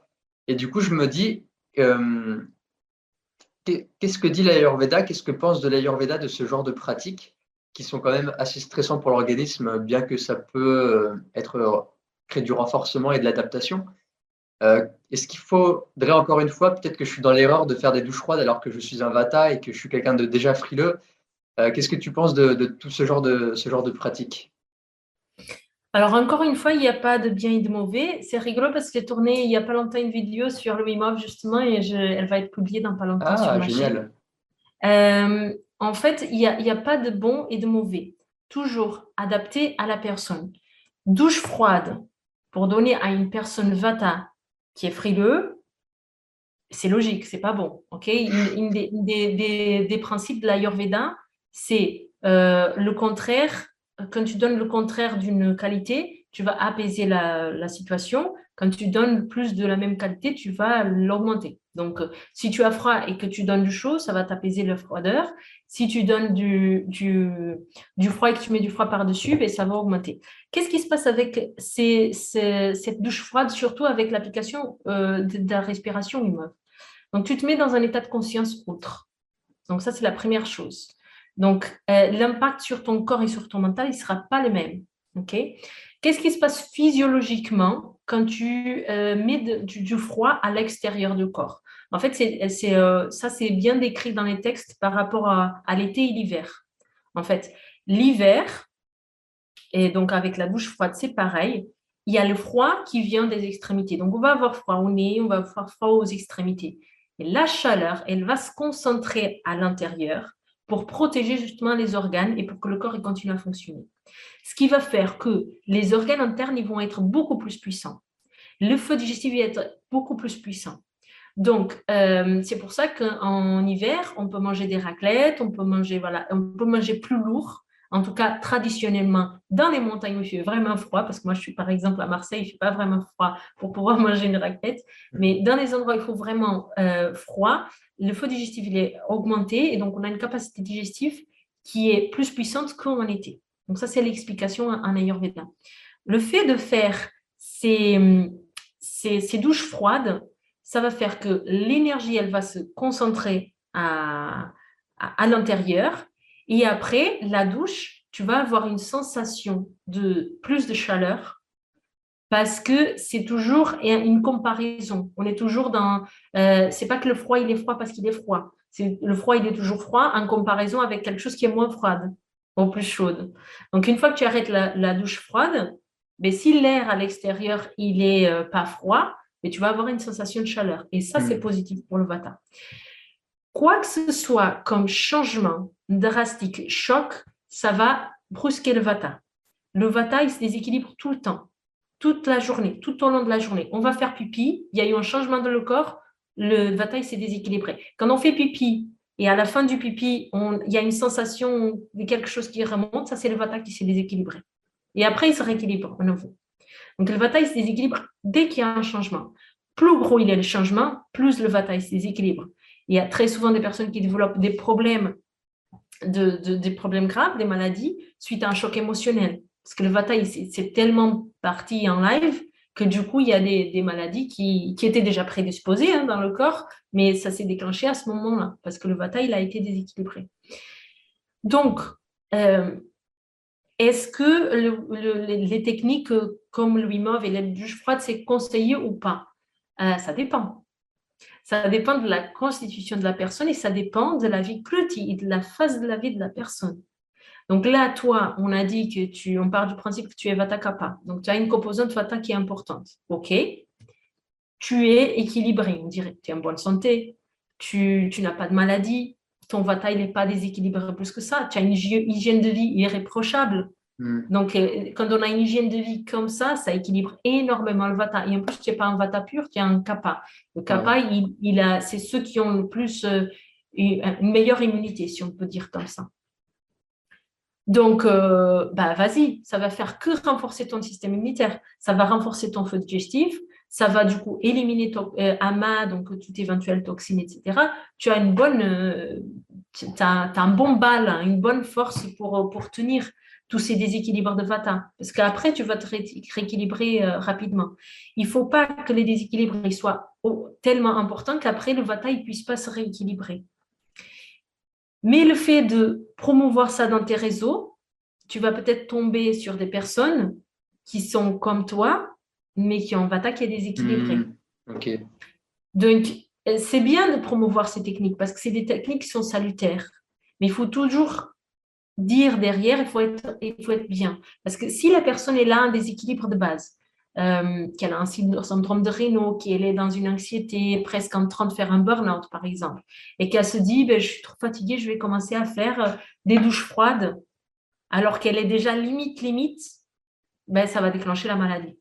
Parce que son vata, il va pas pouvoir, il va pas avoir, il va pas avoir la force vitale, le bal, et le vata, il va pas pouvoir se rééquilibrer après ce, choc, entre guillemets. Tu vois? Donc, mm. euh, dans les samhitas, dans les textes ayurvédiques, on n'a pas une promotion de la douche froide. Pourquoi? Parce que tout au long des samhitas, le sujet, c'est on va apaiser le vata dosha. Dans la Charaka Samhita, on a tout un chapitre sur le vata. On n'a pas sur le pitta et sur le kappa. Parce que le vata, dès qu'il est déséquilibré, ben, c'est très compliqué. Et à partir du moment qu'il est déséquilibré, tout est instable. Parce que c'est le roi des doshas, c'est ça Pardon On dit que c'est le roi des doshas, le Vata. On peut dire comme ça. J'avais pas entendu, j'avais jamais entendu cette, cette expression, ah mais on peut dire ça comme ça. Euh, c'est s'il si, est déséquilibré, c'est très difficile de rétablir l'équilibre des deux autres, enfin, voire impossible. Donc, on est toujours dans les samhitas en train de euh, promouvoir la détente et l'équilibre du vata. Donc, la douche froide, de principe, on va dire, eh ben, ça va déséquilibrer la vata. Donc, ce n'est pas quelque chose qu'on va y voir écrit noir sur blanc, euh, faites des douches froides. Mais si on comprend l'Ayurveda, si on comprend la logique qui est derrière, on peut se dire que oui, c'est salutaire. Moi, j'ai un ami euh, qui, euh, qui a eu une leucémie, donc je l'ai connu quand il était vraiment mal. Et puis, il a développé pas mal ça. Et le, Bon, il a, il a pris sa chimio euh, microdosée, etc. Donc, ça fait des années, ça va mieux. Et là, depuis un an, il se fait des, des douches froides. Donc, il a commencé à faire ça au moment de sa maladie où ça allait beaucoup mieux. Et, euh, et là, il est beaucoup moins frileux qu'avant, il est, alors que c'est un, un, bon vata, quoi. il, il, va beaucoup mieux et, et ça le fait que du bien dans son cas. Mais il l'a fait au bon moment. Il l'aurait fait il y a dix ans quand on s'est rencontrés, où il était au plus mal dans sa maladie. Euh, D'ailleurs, il a fait des choses. Il est parti en, en Inde, en clinique ayurvédique, on l'a fait en panchakarma. Panchakarma, c'est euh, des détox, euh, mais très profonds du corps qui font en clinique ayurvédique en Inde. Donc, on, va jusqu'au vomissement thérapeutique, des choses qui sont très lourdes et déséquilibrent forcément beaucoup le vata. Mais l'idée, c'est d'éliminer toutes les toxines, tous les doshas qui sont ici, en fait. Et donc, euh, il a fait ça bah, c'était pas bon pour lui. Ah ouais, à mon avis, ouais. pas bon du tout. Il n'était pas prêt pour ça. Et les médecins là-bas, dans la clinique où il était, ils l'ont pas vu. Mais, euh, mais voilà, c'est toujours par rapport au, à qu'est-ce qu'on fait, à qui, à quel moment. Euh, voilà, pour toi, j'ai l'impression que c'est très bien. Donc forcément, c'est ça qui se passe sur les réseaux, c'est que on expérimente une, euh, expérimente une chose pour nous, pour nous à titre individuel, ça a bien marché pour nous et du coup on a envie de parler à tout le monde c'est ce qui se passe avec le jeune, avec les, tout ça. Mais c'est pas bon pour tout le monde. Ça ne peut pas l'être. Si on comprend la vie telle qu'elle est, euh, il ne peut pas avoir une chose qui est bonne pour tout le monde. Ça n'existe pas. C'est ce que j'ai compris euh, par la suite. trop de. C'est une approche holistique comme tu comme tu le décris depuis le début. C'est que c'est pas. Il n'y a rien de miracle en fait. Il n'y a rien de. Il y a pas de pratique qui va être excellente pour tout le monde. C'est comme pour le jeûne, par moment, j'ai fait le jeûne intermittent, ça m'allait très bien. Et puis au bout d'un moment, ça a commencé à me fatiguer, donc après, j'ai arrêté. Et, euh, tout est en fonction de, ouais, de, des saisons, de notre, de notre humeur du moment, de là où on habite, etc. Et, euh, et du coup, j'avais une autre question. parce que l'Ayurveda, bon, c'est une pratique qui est, qui est exercée en Inde. Est-ce que ça peut s'adapter à. On peut adapter l'Ayurveda partout dans le monde, sachant que les principes, ce qu'il y a dans, dans les textes, c'est fait pour les, les, Indiens, clairement, mais que là-bas, il y a. Non, pas du tout? Ah, ok, d'accord. Parce que je pensais que c'était adapté au climat, parce que là-bas, il fait très chaud, ils n'ont peut-être pas d'hiver, donc euh, il y a peut-être des choses qui s'appliquent ou pas. Alors, euh, il y a plusieurs questions dans ta question. Donc, la première question, c'est l'Ayurveda et, au-delà des textes. En fait, l'Ayurveda, de base, elle était transmise oralement. On l'écrivait pas. Parce qu'à partir du moment que tu écris quelque chose, tu la figes et c'est plus évolutif. C'est pour ça qu'on ne sait pas dater exactement l'Ayurveda.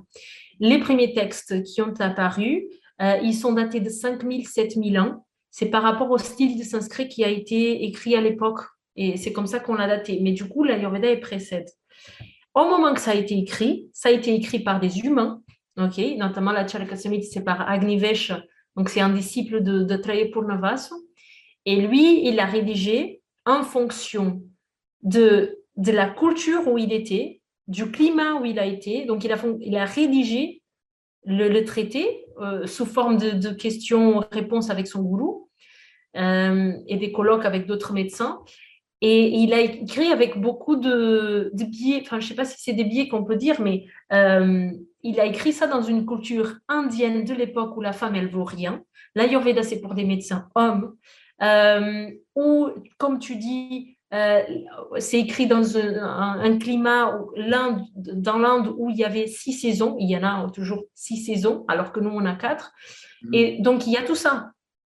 Donc, si on dit euh, qu'il faut appliquer l'Ayurveda de façon dogmatique, noir sur blanc, comme c'est dans, euh, dans les textes, ben là déjà, moi, je ne peux pas exercer parce que je suis une femme. déjà. Euh, tu vois jamais euh, des considérations vers le vagin, par exemple, alors que tu as plein de trucs sur le pénis.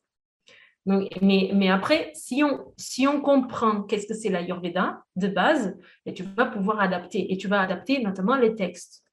OK?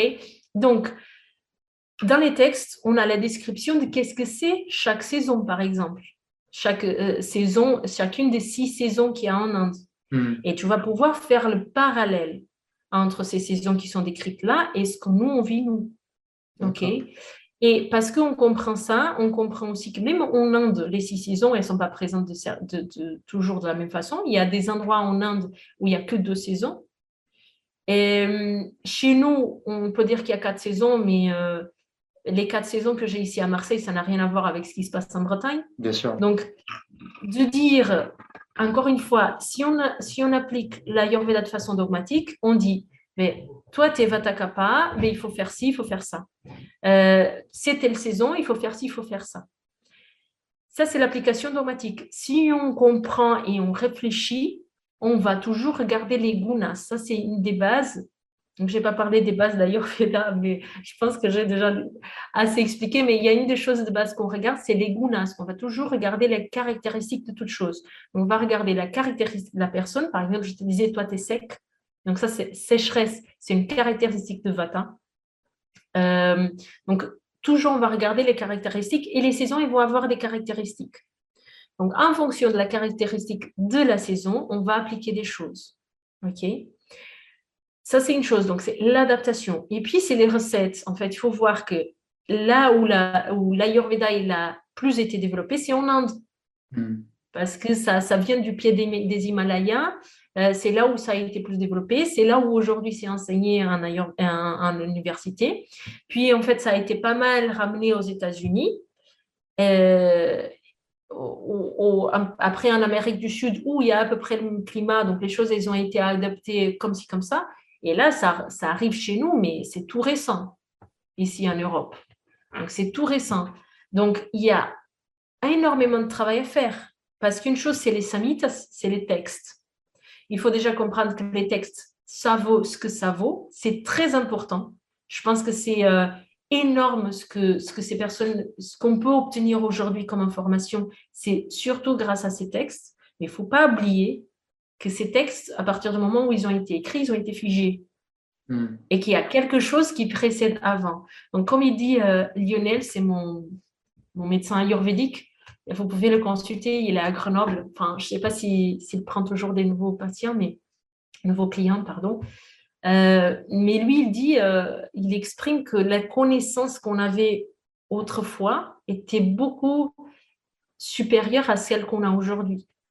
Donc aujourd'hui, on est presque dans les prémices, on, est, on essaye de comprendre, de, les textes à la façon euh, comme on peut.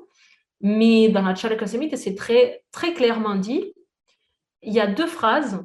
La Purnavas, donc c'est le gourou, il dit, euh, il dit deux phrases et il dit ben, ça, pour le bon médecin, ça suffit. Et donc, tout le reste du livre, et tout le reste des considérations, c'est pour les mauvais médecins. Donc, c'est pour nous qui essayons de comprendre. Euh, essayons de comprendre et qu'on a besoin de cette classification des doshas. On a besoin de cette compréhension pour essayer de comprendre le corps. Mais la connaissance, elle est là, en fait. Et les bons médecins, ils savent, en fait. par une méthode ou par une autre, il y en a qui font, euh, euh, il y a les traditions de Nadibab qui, qui, qui, font la lecture de pouls. Donc, ceux, ils touchent le pouls, ils savent. Il y en a ceux qui ont la, la, la, science infusée, donc eux, ils savent. Et bien, après, il y, en a, il y a nous. Mais nous, on ne sait pas trop. Et aujourd'hui, je ne sais pas s'il y en a encore de ces grands médecins qui savent. Mais euh, c'est décrit dans les textes que cette connaissance, vient de ces grands, euh, ces grands médecins. Euh, et par exemple, Mathéo, alors moi j'ai une formation gratuite de lecture et interprétation des textes ayurvédiques dans ma chaîne YouTube. Oui, je, je fais Voilà. Et donc, on commence toujours par le Jagadi Rogan. Le Jagadi Rogan, c'est deux shlokas où on, on, remercie en fait à tous ces grands Vaidya à tous ces euh, à Purva Vaidya, ces grands, grands Vaidya qui, qui ont réussi à avoir cette connaissance, qui nous ont transmis cette connaissance. Et c'est ces grands Vaidya qui ont réussi à, à tuer toutes les mauvaises choses, toute la colère, les, tous ces mauvais sentiments, en fait, sont purs. En gros, ce qu'il dit le Jagadi Logan, c'est euh, on remercie, remercie la transmission de, de, ces grands, de ces grands médecins qui sont tellement purs et qui nous ont permis de savoir, euh, d'avoir, d'obtenir ce savoir. Mm. Voilà, donc euh, moi, je, moi, je suis tout à, fait alignée avec ça. Moi, j'ai l'impression qu'on a, que, l'être humain, il a perdu beaucoup en, conscience. Euh, ça reste de, l'ordre de la croyance parce que je ne peux pas le prouver. C'est comme presque l'Ayurveda. Toute, toute l'Ayurveda, on ne peut pas prouver. Hein. On ne peut pas prouver que Vata, Vata, Pitta, donc ça reste un peu dans, dans, le domaine de la croyance on voit un, fonctionnement, on voit une physiologie, on voit qu'il y a des choses qui marchent, donc on, on accorde notre, notre, notre croyance, mais ça reste le domaine de la croyance. Mais moi, j'ai, quand j'observe euh, les choses qui se, les constructions euh, des Mayas, par exemple, euh, moi, j'ai l'impression que l'être humain, il a, pu être capable de faire des choses tellement plus grandes que ce qu'on fait aujourd'hui. Moi, j'y crois en tout cas. J'y crois aussi, ouais. Il y a tellement de choses qu'on ne sait pas et euh, en fin de compte, je pense que peu importe ce qu'on fait dans la vie, peu importe notre dharma ou, peu importe ce qu'on fait, on est tous perdus et on est, il n'y a personne qui détient la vérité. Dans tous les cas, on va, on va mourir en, sans savoir, bah, en fait, qu'est-ce que, pourquoi on est là, en fait. On ne sait pas. Euh, c'est un peu ce qu'il dit euh, Sadhguru, c'est, j'ai beaucoup apprécié son, livre. Il dit en fait, est-ce que tu sais où est le, la gauche, la droite, le haut, le bas dans l'univers? On ne sait rien en fait. On est, on est, on, sait même pas ce qu'on fait. En fait, tout ce qu'on va faire, on, est un peu perdu. Donc euh, après, tout est une question de croyance. Chacun adopte, chacun s'adapte à ce qui lui plaît, à ce qui lui convient. Et en fait, euh, c'est un travail sur soi qui est, jusqu'à la fin de sa vie. En fait, comme tu dis, tu, es thérapeute en Ayurveda, tu, tu enseignes, tu euh, as une école, etc. Mais même toi, tu es encore une élève parce que, et c'est ça qui est beau et c'est ça qui est intéressant parce que une personne qui se dit, moi je sais tout, moi je sais pourquoi je suis sur cette terre, euh, je sais si, je sais ça, euh, en fait elle arrête d'apprendre. Et, euh, et c'est ça que, que, je trouve beau dans la vie, c'est que c'est on est toujours en train d'apprendre, c'est génial. ouais. J'ai encore quelques questions, ça fait presque une heure et demie. je voulais savoir comment, comment, comment l'Ayurveda peut aider les gens qui, tu vois, dans ce mode de vie, dans cette société qui est vraiment frénétique, toujours en train de, de courir à droite à gauche, euh, avec la situation actuelle sanitaire qui stresse beaucoup les personnes, vois, ce monde anxiogène, l'incertitude du futur. Comment est-ce que l'Ayurveda peut, soit par l'alimentation, par des rituels, etc., comment ça peut vraiment calmer la personne et apprendre à se recentrer pour, pour mieux faire face à la vie? Alors là, je pense qu'on est plus dans le domaine du mental et de l'esprit. Donc en fait, l'alimentation marche très bien pour tout ce qui est physiologique, physique. Et euh, c'est pas comme on peut pas séparer absolument parce que mm. l'alimentation va avoir un impact aussi sur ça. Mais euh, d'un point de vue euh, thérapeutique en clinique, euh, on est plus dans une dans l'hygiène de vie pour avoir une réponse à ces choses-là. Donc la première chose, c'est face à l'incertitude de la vie, c'est que c'est d'accepter que la vie elle est incertaine. Ça c'est un mode de vie, c'est un paradigme. Pourquoi est-ce que le, Covid il a eu des il a eu des réactions? Il a eu des réactions point. Alors il y a des personnes qui ont très bien vécu, il y a des personnes qui ont très mal vécu. Qu'est-ce qui change? Il change, c'est le mindset qui change. Voilà. C'est la perception de la vie et c'est ce dont on avait besoin. OK? Ça arrive, alors euh, les explications de pourquoi le Covid est arrivé, il y en a plein de personnes qui l'expliquent, surtout les Jyotish, ils expliquent la position des planètes, etc. Mais en fait, ça montre juste une chose, c'est que la vie, elle est incertaine. Et donc, euh, la première chose, c'est de l'accepter. Et c'est tout le, le, truc de l'Ayurveda, c'est de comprendre que cette vie, cette ayuru, c'est pas une ligne constante, ça change tout le temps. Et les personnes qui ont mal vécu le Covid, c'est les personnes qui n'ont pas compris ça. C'est les personnes qui disent, euh, alors ici à Marseille, ça change tout le temps parce qu'il suffit un coup de Mistral que la météo change complètement. Et euh, moi, je me rappelle quand j'étais salariée, euh, dès qu'il y avait un truc comme ça, les personnes disaient, oh, je sais plus comment m'habiller. Je ne sais, pas comment m'habiller. On est le printemps alors qu'il fait froid. Et tout le temps, les gens disaient ça.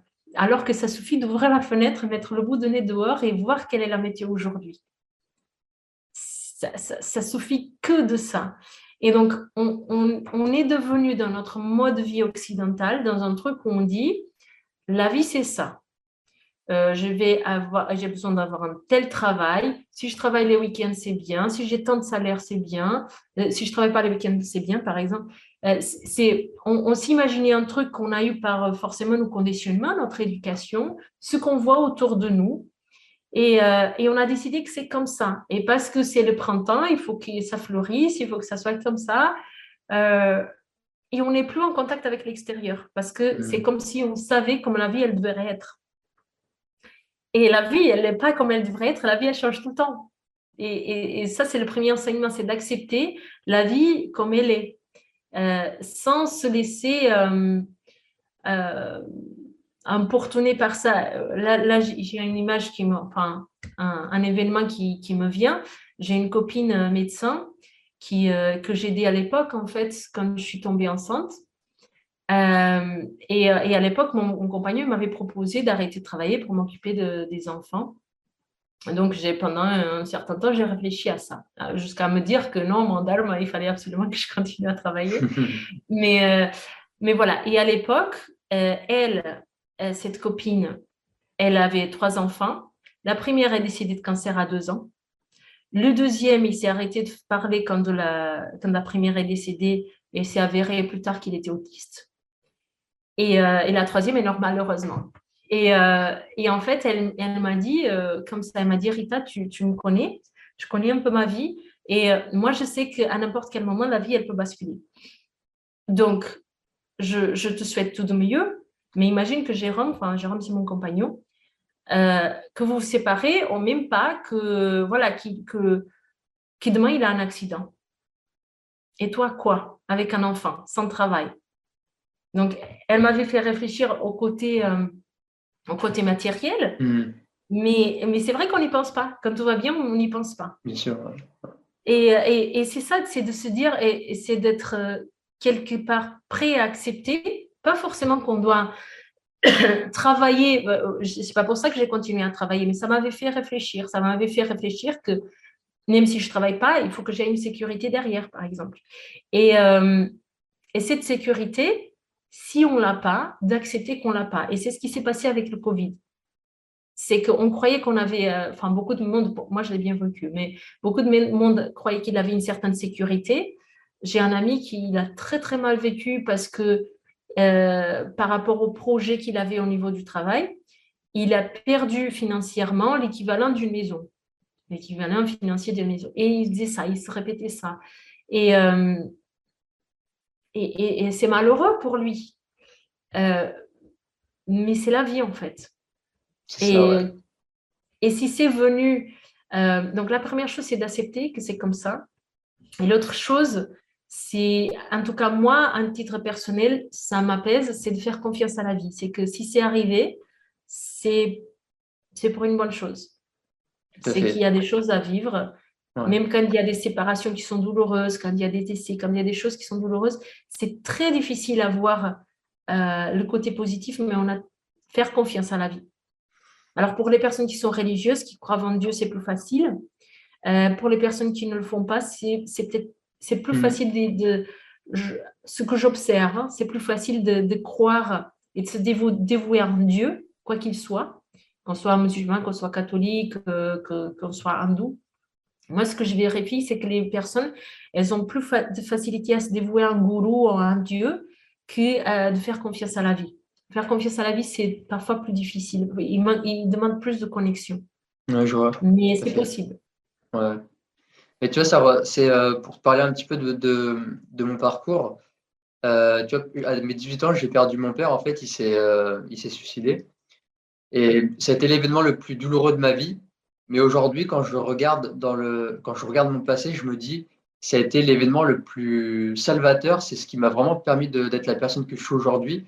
Et sans cet événement-là, sans le décès de mon père, je serais potentiellement pas cette personne qui s'est autant développée, qui a autant travaillé sur lui, qui, qui a, ce goût à, reprendre sa vie en main, tu vois. Donc, euh, en définitive, c'est toute une question de perception. J'aurais pu me laisser abattre par ça. J'aurais pu, euh, j'aurais pu dire, euh, façon, j'ai pas de chance, et tomber dans la drogue, tomber, voilà, tomber, tomber très bas. Mais j'ai choisi de, de, me relever, d'aller de l'avant et de, et de me dire, bah, de toute façon, la vie, elle continue. Et, et tu vois, c'est ce que j'ai vu, c'était le lendemain de, de sa perte. J'étais dehors et je voyais en fait que le monde n'avait pas changé tout était normal, tout, rien n'avait changé et j'étais là et je me disais, bah, en fait, il n'y a rien qu'à changer. En fait, enfin, le monde continue de tourner, donc fais de même. En fait, la, vie continue et, va de l'avant. Et, en fait, c'est juste une question de perception. Et il y a aussi après, par la suite, dans mes lectures, euh, il y a beaucoup la philosophie stoïcienne qui m'a aidé, que je continue de lire encore et encore un petit peu tous les jours pour, euh, pour vraiment travailler ce côté de, il y a des chances, il y a des choses qui dépendent de nous et il y a des choses qui ne dépendent pas de nous et accepter que que demain, en fait, tout ce qu'on a, voilà, peut-être le confort que j'ai, bah, demain, je peux le perdre. Demain, je peux perdre ma mère. Des fois, ça, m'arrive des fois de me dire, tiens, euh, si demain, tu avais ton grand-père qui partait ou tu avais un de tes frères qui, partait, d'essayer d'imaginer un scénario. Ce n'est pas un truc euh, péjoratif, c'est une préparation mentale de me dire, voilà ce qui peut arriver dans la vie et je veux être prêt à ça, en fait. Et c'est aussi pour ça, d'une certaine manière, que je travaille autant avec... Euh, euh, tu vois, les douches froides, l'activité physique, d'être dans le renforcement, d'être prêt en fait, être prêt pour ce qui peut arriver parce que, comme tu le dis, en fait, tout est changement et l'incertitude, c'est la vie aussi. C'est beau. Je ne savais pas, mais c'est beau. Voilà. on a tous, mais quand on est des thérapeutes, ça part toujours de se soigner soi. Donc, en général, on a tous un peu des traumas, des choses euh, qui nous ont fait basculer, qui nous ont fait chercher euh, à, se soigner soi, en fait, hmm. en, priorité. C'est ça. C'est hmm. ça. Et, euh, et d'ailleurs, je voulais savoir, je voulais savoir avec toi comment ça se passe une, consultation. Comment tu, est-ce que tu as une école Est-ce que comment tu formes les gens pour ceux qui veulent se faire former avec toi? Comment ça se passe un petit peu? Alors, là, j'ai arrêté tous les soins et massages ayurvédiques parce que je ne peux pas euh, continuer à faire tout. Donc là, je continue les consultations. Les consultations, c'est euh, une heure et demie, ça dure environ la première et euh, une heure les suivis. Donc justement, dans, la première consultation, je pose beaucoup de questions. Euh, j'essaie de, voir la personne. Donc, la plupart, je fais en visio. Donc, on n'a pas le toucher. C'est dommage parce que du coup, je ne peux pas lire le pouls. Euh, mais du coup, j'analyse le visage, je demande des photos du visage, de, la main, des ongles, euh, de la, langue, donc des, parties comme, sont, comme ça très flagrantes. Et du coup, ça se passe sous forme de discussion. Donc, alors, il y a des personnes qui ne parlent pas beaucoup, donc ça ressemble plus à un interrogatoire. Mais sinon, normalement, c'est vraiment sous forme de discussion. Et, euh, et, les gens, ils me disent les choses sans que j'aie besoin de les demander. En général, ce que je demande, c'est toujours le caca, le pipi caca, parce que ça, les gens n'y parlent pas. Il y en a un paquet de personnes qui ne regardent pas. Euh, mais ça, c'est très important pour nous, parce que ça nous donne la notion de comment fonctionne le coach, le, le, système digestif. Euh, et à la fin, donc, j'établis une conclusion que je ne dis pas forcément à la personne, euh, donc, soit au fur et à mesure que la personne me dit, je dis, je pense que vous pourriez faire ci, vous pourriez faire ça. Euh, et à la fin, je donne un, ensemble de, conseils en hygiène de vie et en alimentation, éventuellement des compléments alimentaires, en fonction de ce qu'ils ont besoin. Et j'envoie tout ça par mail. Donc, ça fait un compte rendu de 3-4 pages à peu près. Avec, il y a toujours trois priorités, parce que c'est difficile de, de changer les habitudes. Donc, j'établis toujours trois priorités, les choses, les choses qui vont sont plus faciles. Donc ça, c'est une négociation avec la personne. Qu'est-ce qu'elle est prête à faire aujourd'hui? Hmm. Et dans ce qu'elle est prête à faire, je, sélectionne les trois choses qui vont avoir un impact plus rapide. Parce qu'en fait, une fois qu'on a euh, une amélioration de sa santé, là, on est motivé pour continuer. Oui, alors euh, voilà, les consultations et après les formations, c'est à part. Donc, j'ai euh, deux statuts aujourd'hui. Donc, j'ai le statut cabinet où je fais les consultations. Et après, j'ai créé une école de formation professionnelle. Donc, le but, c'est de professionnaliser l'Ayurveda en France. Donc, c'est un peu le but de cette école. Donc là, j'ai lancé une première formation. C'est une petite formation de quatre mois que sur la nutrition ayurvédique. Donc, euh, c'est vraiment pour former. Alors là, celle-ci, elle est plus dédiée aux personnes qui font déjà d'autres choses, par exemple euh, des nutritionnistes, des naturopathes qui veulent avoir l'approche en, Ayurveda. Donc, c'est une petite formation. Et là, en septembre, on démarre un cursus de trois ans où euh, on peut faire juste la première année ou à, la fin de la première année s'inscrire pour la deuxième et ainsi de suite. donc, ça, c'est une formation en trois ans où on va tout c'est beaucoup plus complet. Donc, il n'y a pas que la nutrition, il y a la psychologie ayurvédique, il y a la dinachal, il y a l'hygiène de vie. Euh, et après, on va étudier aussi les plantes. Euh, c'est une formation que j'appelle un naturopathie ayurvédique, c'est-à-dire que dans la deuxième ou, troisième année, euh, en plus des plantes ayurvédiques, on va voir aussi les plantes locales, l'aromathérapie, la mmh. micronutrition, certaines notions qu'on a en naturopathie et qu'on n'a pas forcément un, Ayurveda, mais que je trouve qu'il y a pas mal d'impact en cabinet, donc j'ai voulu ajouter ça. Donc, euh, la, petite formation, je suis toute seule, je suis la formatrice. Euh, pour la grande formation, il y a des médecins ayurvédiques qui vont intervenir aussi. Donc, euh, chacun, par exemple, Kalian, il fera tout, tout ce qui est le Dravyaguna, donc la spécialité des plantes. il y a une autre personne qui va faire les cours de Nadi Pariksh. Voilà. Donc, euh, c'est la, petite formation, c'est une formation en ligne. Et la grande, c'est un mixte euh, présentiel et en ligne. Voilà, tout ce qui est théorique, c'est en ligne. Et euh, après, la lecture de peau et des choses comme ça, on va faire sous forme de, retraite. D'accord, ah, c'est génial. Et il y, a, y, a, un lien, tu as un site internet si les gens ils sont intéressés pour faire une école? Pour l'école, c'est c'est www.ayurnaturformation avec un s.com. Euh, je t'enverrai peut-être le lien. Euh, oui, je, le mettrai, euh, je le mettrai dans la description, toutes tes ressources d'ailleurs. Comme ça, les gens, s'ils veulent faire une consultation avec toi, ils pourront, ils pourront retrouver. Oui, voilà. Par contre, du coup, pour la petite formation, il n'y a plus de place, c'est complet. Et la formation de septembre, je n'ai pas encore ouvert les inscriptions, mais ça, ça D'accord. Ça marche. Et dernière question, euh, je suis assez centré sur les prochaines générations parce que c'est un petit peu le futur de, l'humanité. Euh, quel, conseil tu aimerais leur donner euh, aux jeunes générations et, quelle marque tu aimerais laisser sur cette planète quand voilà, à la fin de ta vie, tu te dis voilà ce que, ce que j'ai envie de laisser au monde. Quel message tu as envie de laisser au monde et aux, jeunes en, particulier? Alors, euh, les jeunes, pour être, on peut dire beaucoup de choses aux jeunes, mais je pense qu'en lien avec cette interview, euh, ce que l'Ayurveda peut apporter, c'est cette qualité de présence, surtout avec euh, tout ce qui se passe aujourd'hui, avec le Covid et, et les, conséquences, si on peut dire comme ça, du Covid, ce qui est venu derrière. On, est amené à faire des choix, des choix importants dans sa vie ça arrive tout le temps, mais le Covid, c'est un bon exemple. Euh, et en fait, il faut trouver sa vérité, parce que comme tu disais euh, plus, tôt dans cette interview, il n'y a pas une vérité absolue, il n'y a pas une réponse qui est égale pour tout le monde. Donc, il faut trouver sa propre vérité. Essayez pas de ne pas juger les autres euh, face à leur choix. Donc, c'est important de, se connaître et de savoir qu'est-ce que qu'est-ce qu'on peut apporter nous-mêmes, qu'est-ce qu'on peut apporter nous-mêmes pour soi-même et pour les autres? Et donc ça, c'est une qualité de présence qu'on doit développer et qui n'est pas euh, trop pris en compte de notre vie aujourd'hui, dans notre mode de vie occidental.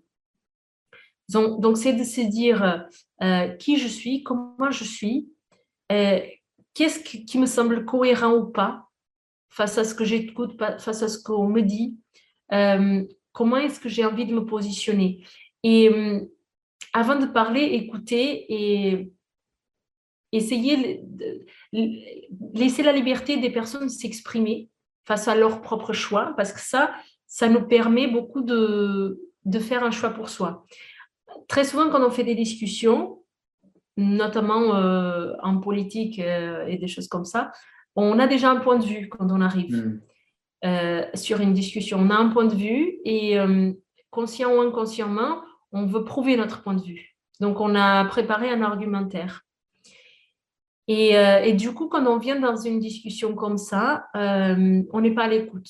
Parce qu'on veut, avant d'écouter, on veut faire exprimer sa, voix et, euh, et, après, ça se mélange avec notre propre ego. Donc, si la personne, elle dit quelque chose contre notre parole, c'est presque c'est contre nous et pas contre nos idées, alors qu'on n'est pas nos idées. Mais en fait, c'est essayer de prendre de recul sur tout ce que vous, vous voyez, tout ce que vous entendez et voir qu'est-ce qui vous, qu'est-ce qui vous parle plus de votre, dans votre cœur, dans votre intuition, qu'est-ce qui vous semble plus cohérent avec vous-même, avec ce que vous avez pu observer, écouter. Et, euh, et voilà, c'est ça. Donc, c'est développer votre qualité de présence, d'écoute et, euh, et d'agir en fonction, surtout. Magnifique. et voilà, et mon empreinte, alors qu'est-ce que moi je veux euh, Moi je veux travailler sur moi-même déjà, parce que j'ai beaucoup évolué, je, trouve, mais j'ai encore énormément de choses à, améliorer en tant que personne. Et je pense que pour... Euh, alors, pour mon dharma, je pense que je m'aligne de plus en plus avec mon dharma. En tout cas, aujourd'hui, je pense que c'est vraiment la transmission. Donc, c'est un peu ça que je veux laisser sur Terre et c'est pour ça que je veux professionnaliser. Donc, j'ai des objectifs à, court, moyen et long terme avec ce que je veux faire aujourd'hui. C'est pour ça que je m'entoure des, bonnes personnes et j'ai la chance d'avoir des, bons médecins ayurvédiques qui veulent collaborer dans ce sens. Donc, je veux vraiment aller dans la professionnalisation et dans la compréhension euh, clinique. Mmh. Euh, et après, envers le monde, euh, j'ai un autre rôle très important qu'on n'a pas parlé ici, où je suis beaucoup plus euh, indispensable que, que dans l'Ayurveda, c'est mon rôle de maman. Et donc euh, là, je, veux faire vraiment de mon mieux pour transmettre à mon enfant comment je vois le monde.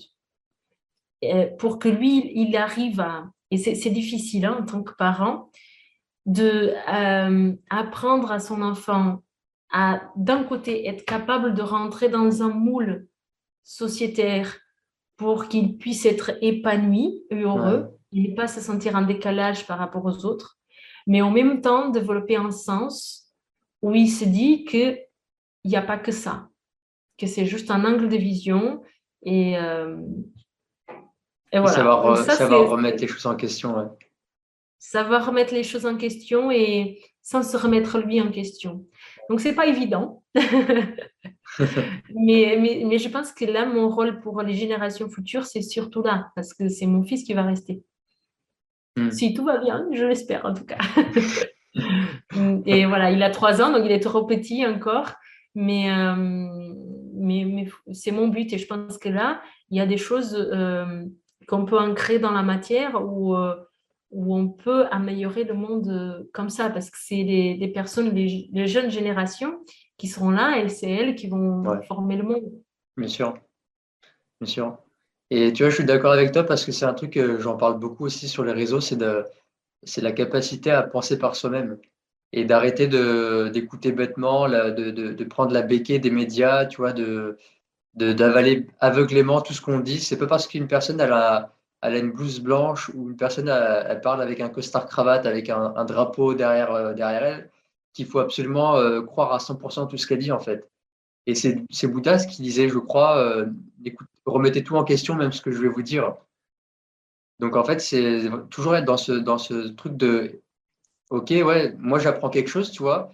Quelqu'un qui peut m'apprendre ou dans un bouquin, bah, je vais aller chercher l'information ailleurs pour, pour voir autre chose, tu vois. Donc vraiment euh, remettre en question et avoir l'esprit critique. Et beaucoup de gens aujourd'hui, je le vois, c'est malheureux, bah, ils ont perdu cet, aspect-là. on leur dit de se faire vacciner 17 fois dans, un mois, ils le feraient. on, avale tout ce qu'on voit sur les réseaux et je trouve ça malheureux que les gens bah, ne réfléchissent, plus. Hein, et, c'est triste. C'est important aussi de respecter les choix de chacun parce qu'on n'est pas dans la peau, on ne connaît pas les conditionnements, on ne connaît pas la vie des autres. Donc, euh, tout, tout, tout, tout, choix, il est positif en fait parce que tout choix, il va te permettre de te mettre dans, dans ton chemin. Quoi que ce soit la réaction, Mm. Là, tu parles des vaccins, mais c'est pour tout en fait. C'est pas que pour les vaccins, mais on, se fait vacciner, on va avoir telle réaction. On ne se fait pas vacciner, on va avoir telle réaction. On ne sait pas en fait. Donc la vérité, elle appartient à chacun et, euh, et sans aucun jugement, quoi. Vraiment. Et si, et si la personne elle fait le mauvais choix en se vaccinant ou en ne pas se vaccinant, euh, la vie, elle va faire en sorte de la remettre sur le droit chemin aussi. Et, euh, et c'est OK et, c'est OK, c'est la vie en fait. Ouais. C'est ni positif ni négatif, ni, c'est ni un. Un ah, il me manque le mot en, français, punishment. C'est pas euh, une punition. C'est pas une punition. C'est la vie en fait, c'est cause-effet, c'est cause-effet, c'est pas positif ni négatif. C'est euh, voilà, plus on s'écoute, plus on est dans son intuition, plus on connaît notre propre vérité. Si on ne l'écoute pas, il y aura des conséquences, mais c'est OK. Voilà, je ne sais pas comment dire ça. Non, mais c'est vrai, tu as, raison en fait. Il n'y a, y a, pas, a pas à juger en fait. Euh. Même moi, tu vois, des fois, encore, je peux avoir encore tendance à projeter ma perception, mon jugement, alors qu'en fait, en fin de compte, c'est neutre en fait.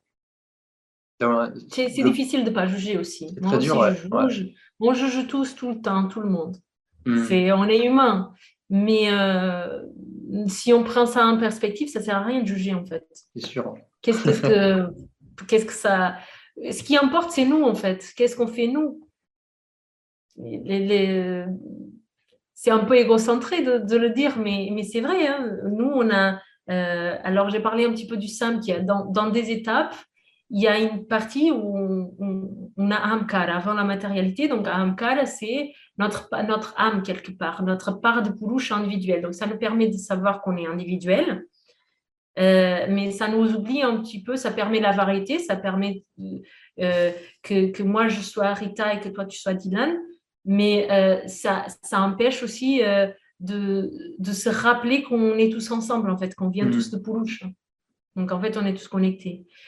Et, et en fait, là, dans ses choix, dans sa vérité, c'est de, de ses, choix à soi, ses choix de hamkar, ses choix d'âme. Et donc ça, c'est mon choix et c'est pas le choix de quelqu'un d'autre. Et quelqu'un d'autre, il peut avoir un autre choix qui n'est pas le même que le mien. Et je peux beau juger que ça va me faire du mal qu'à moi, en fait, de juger.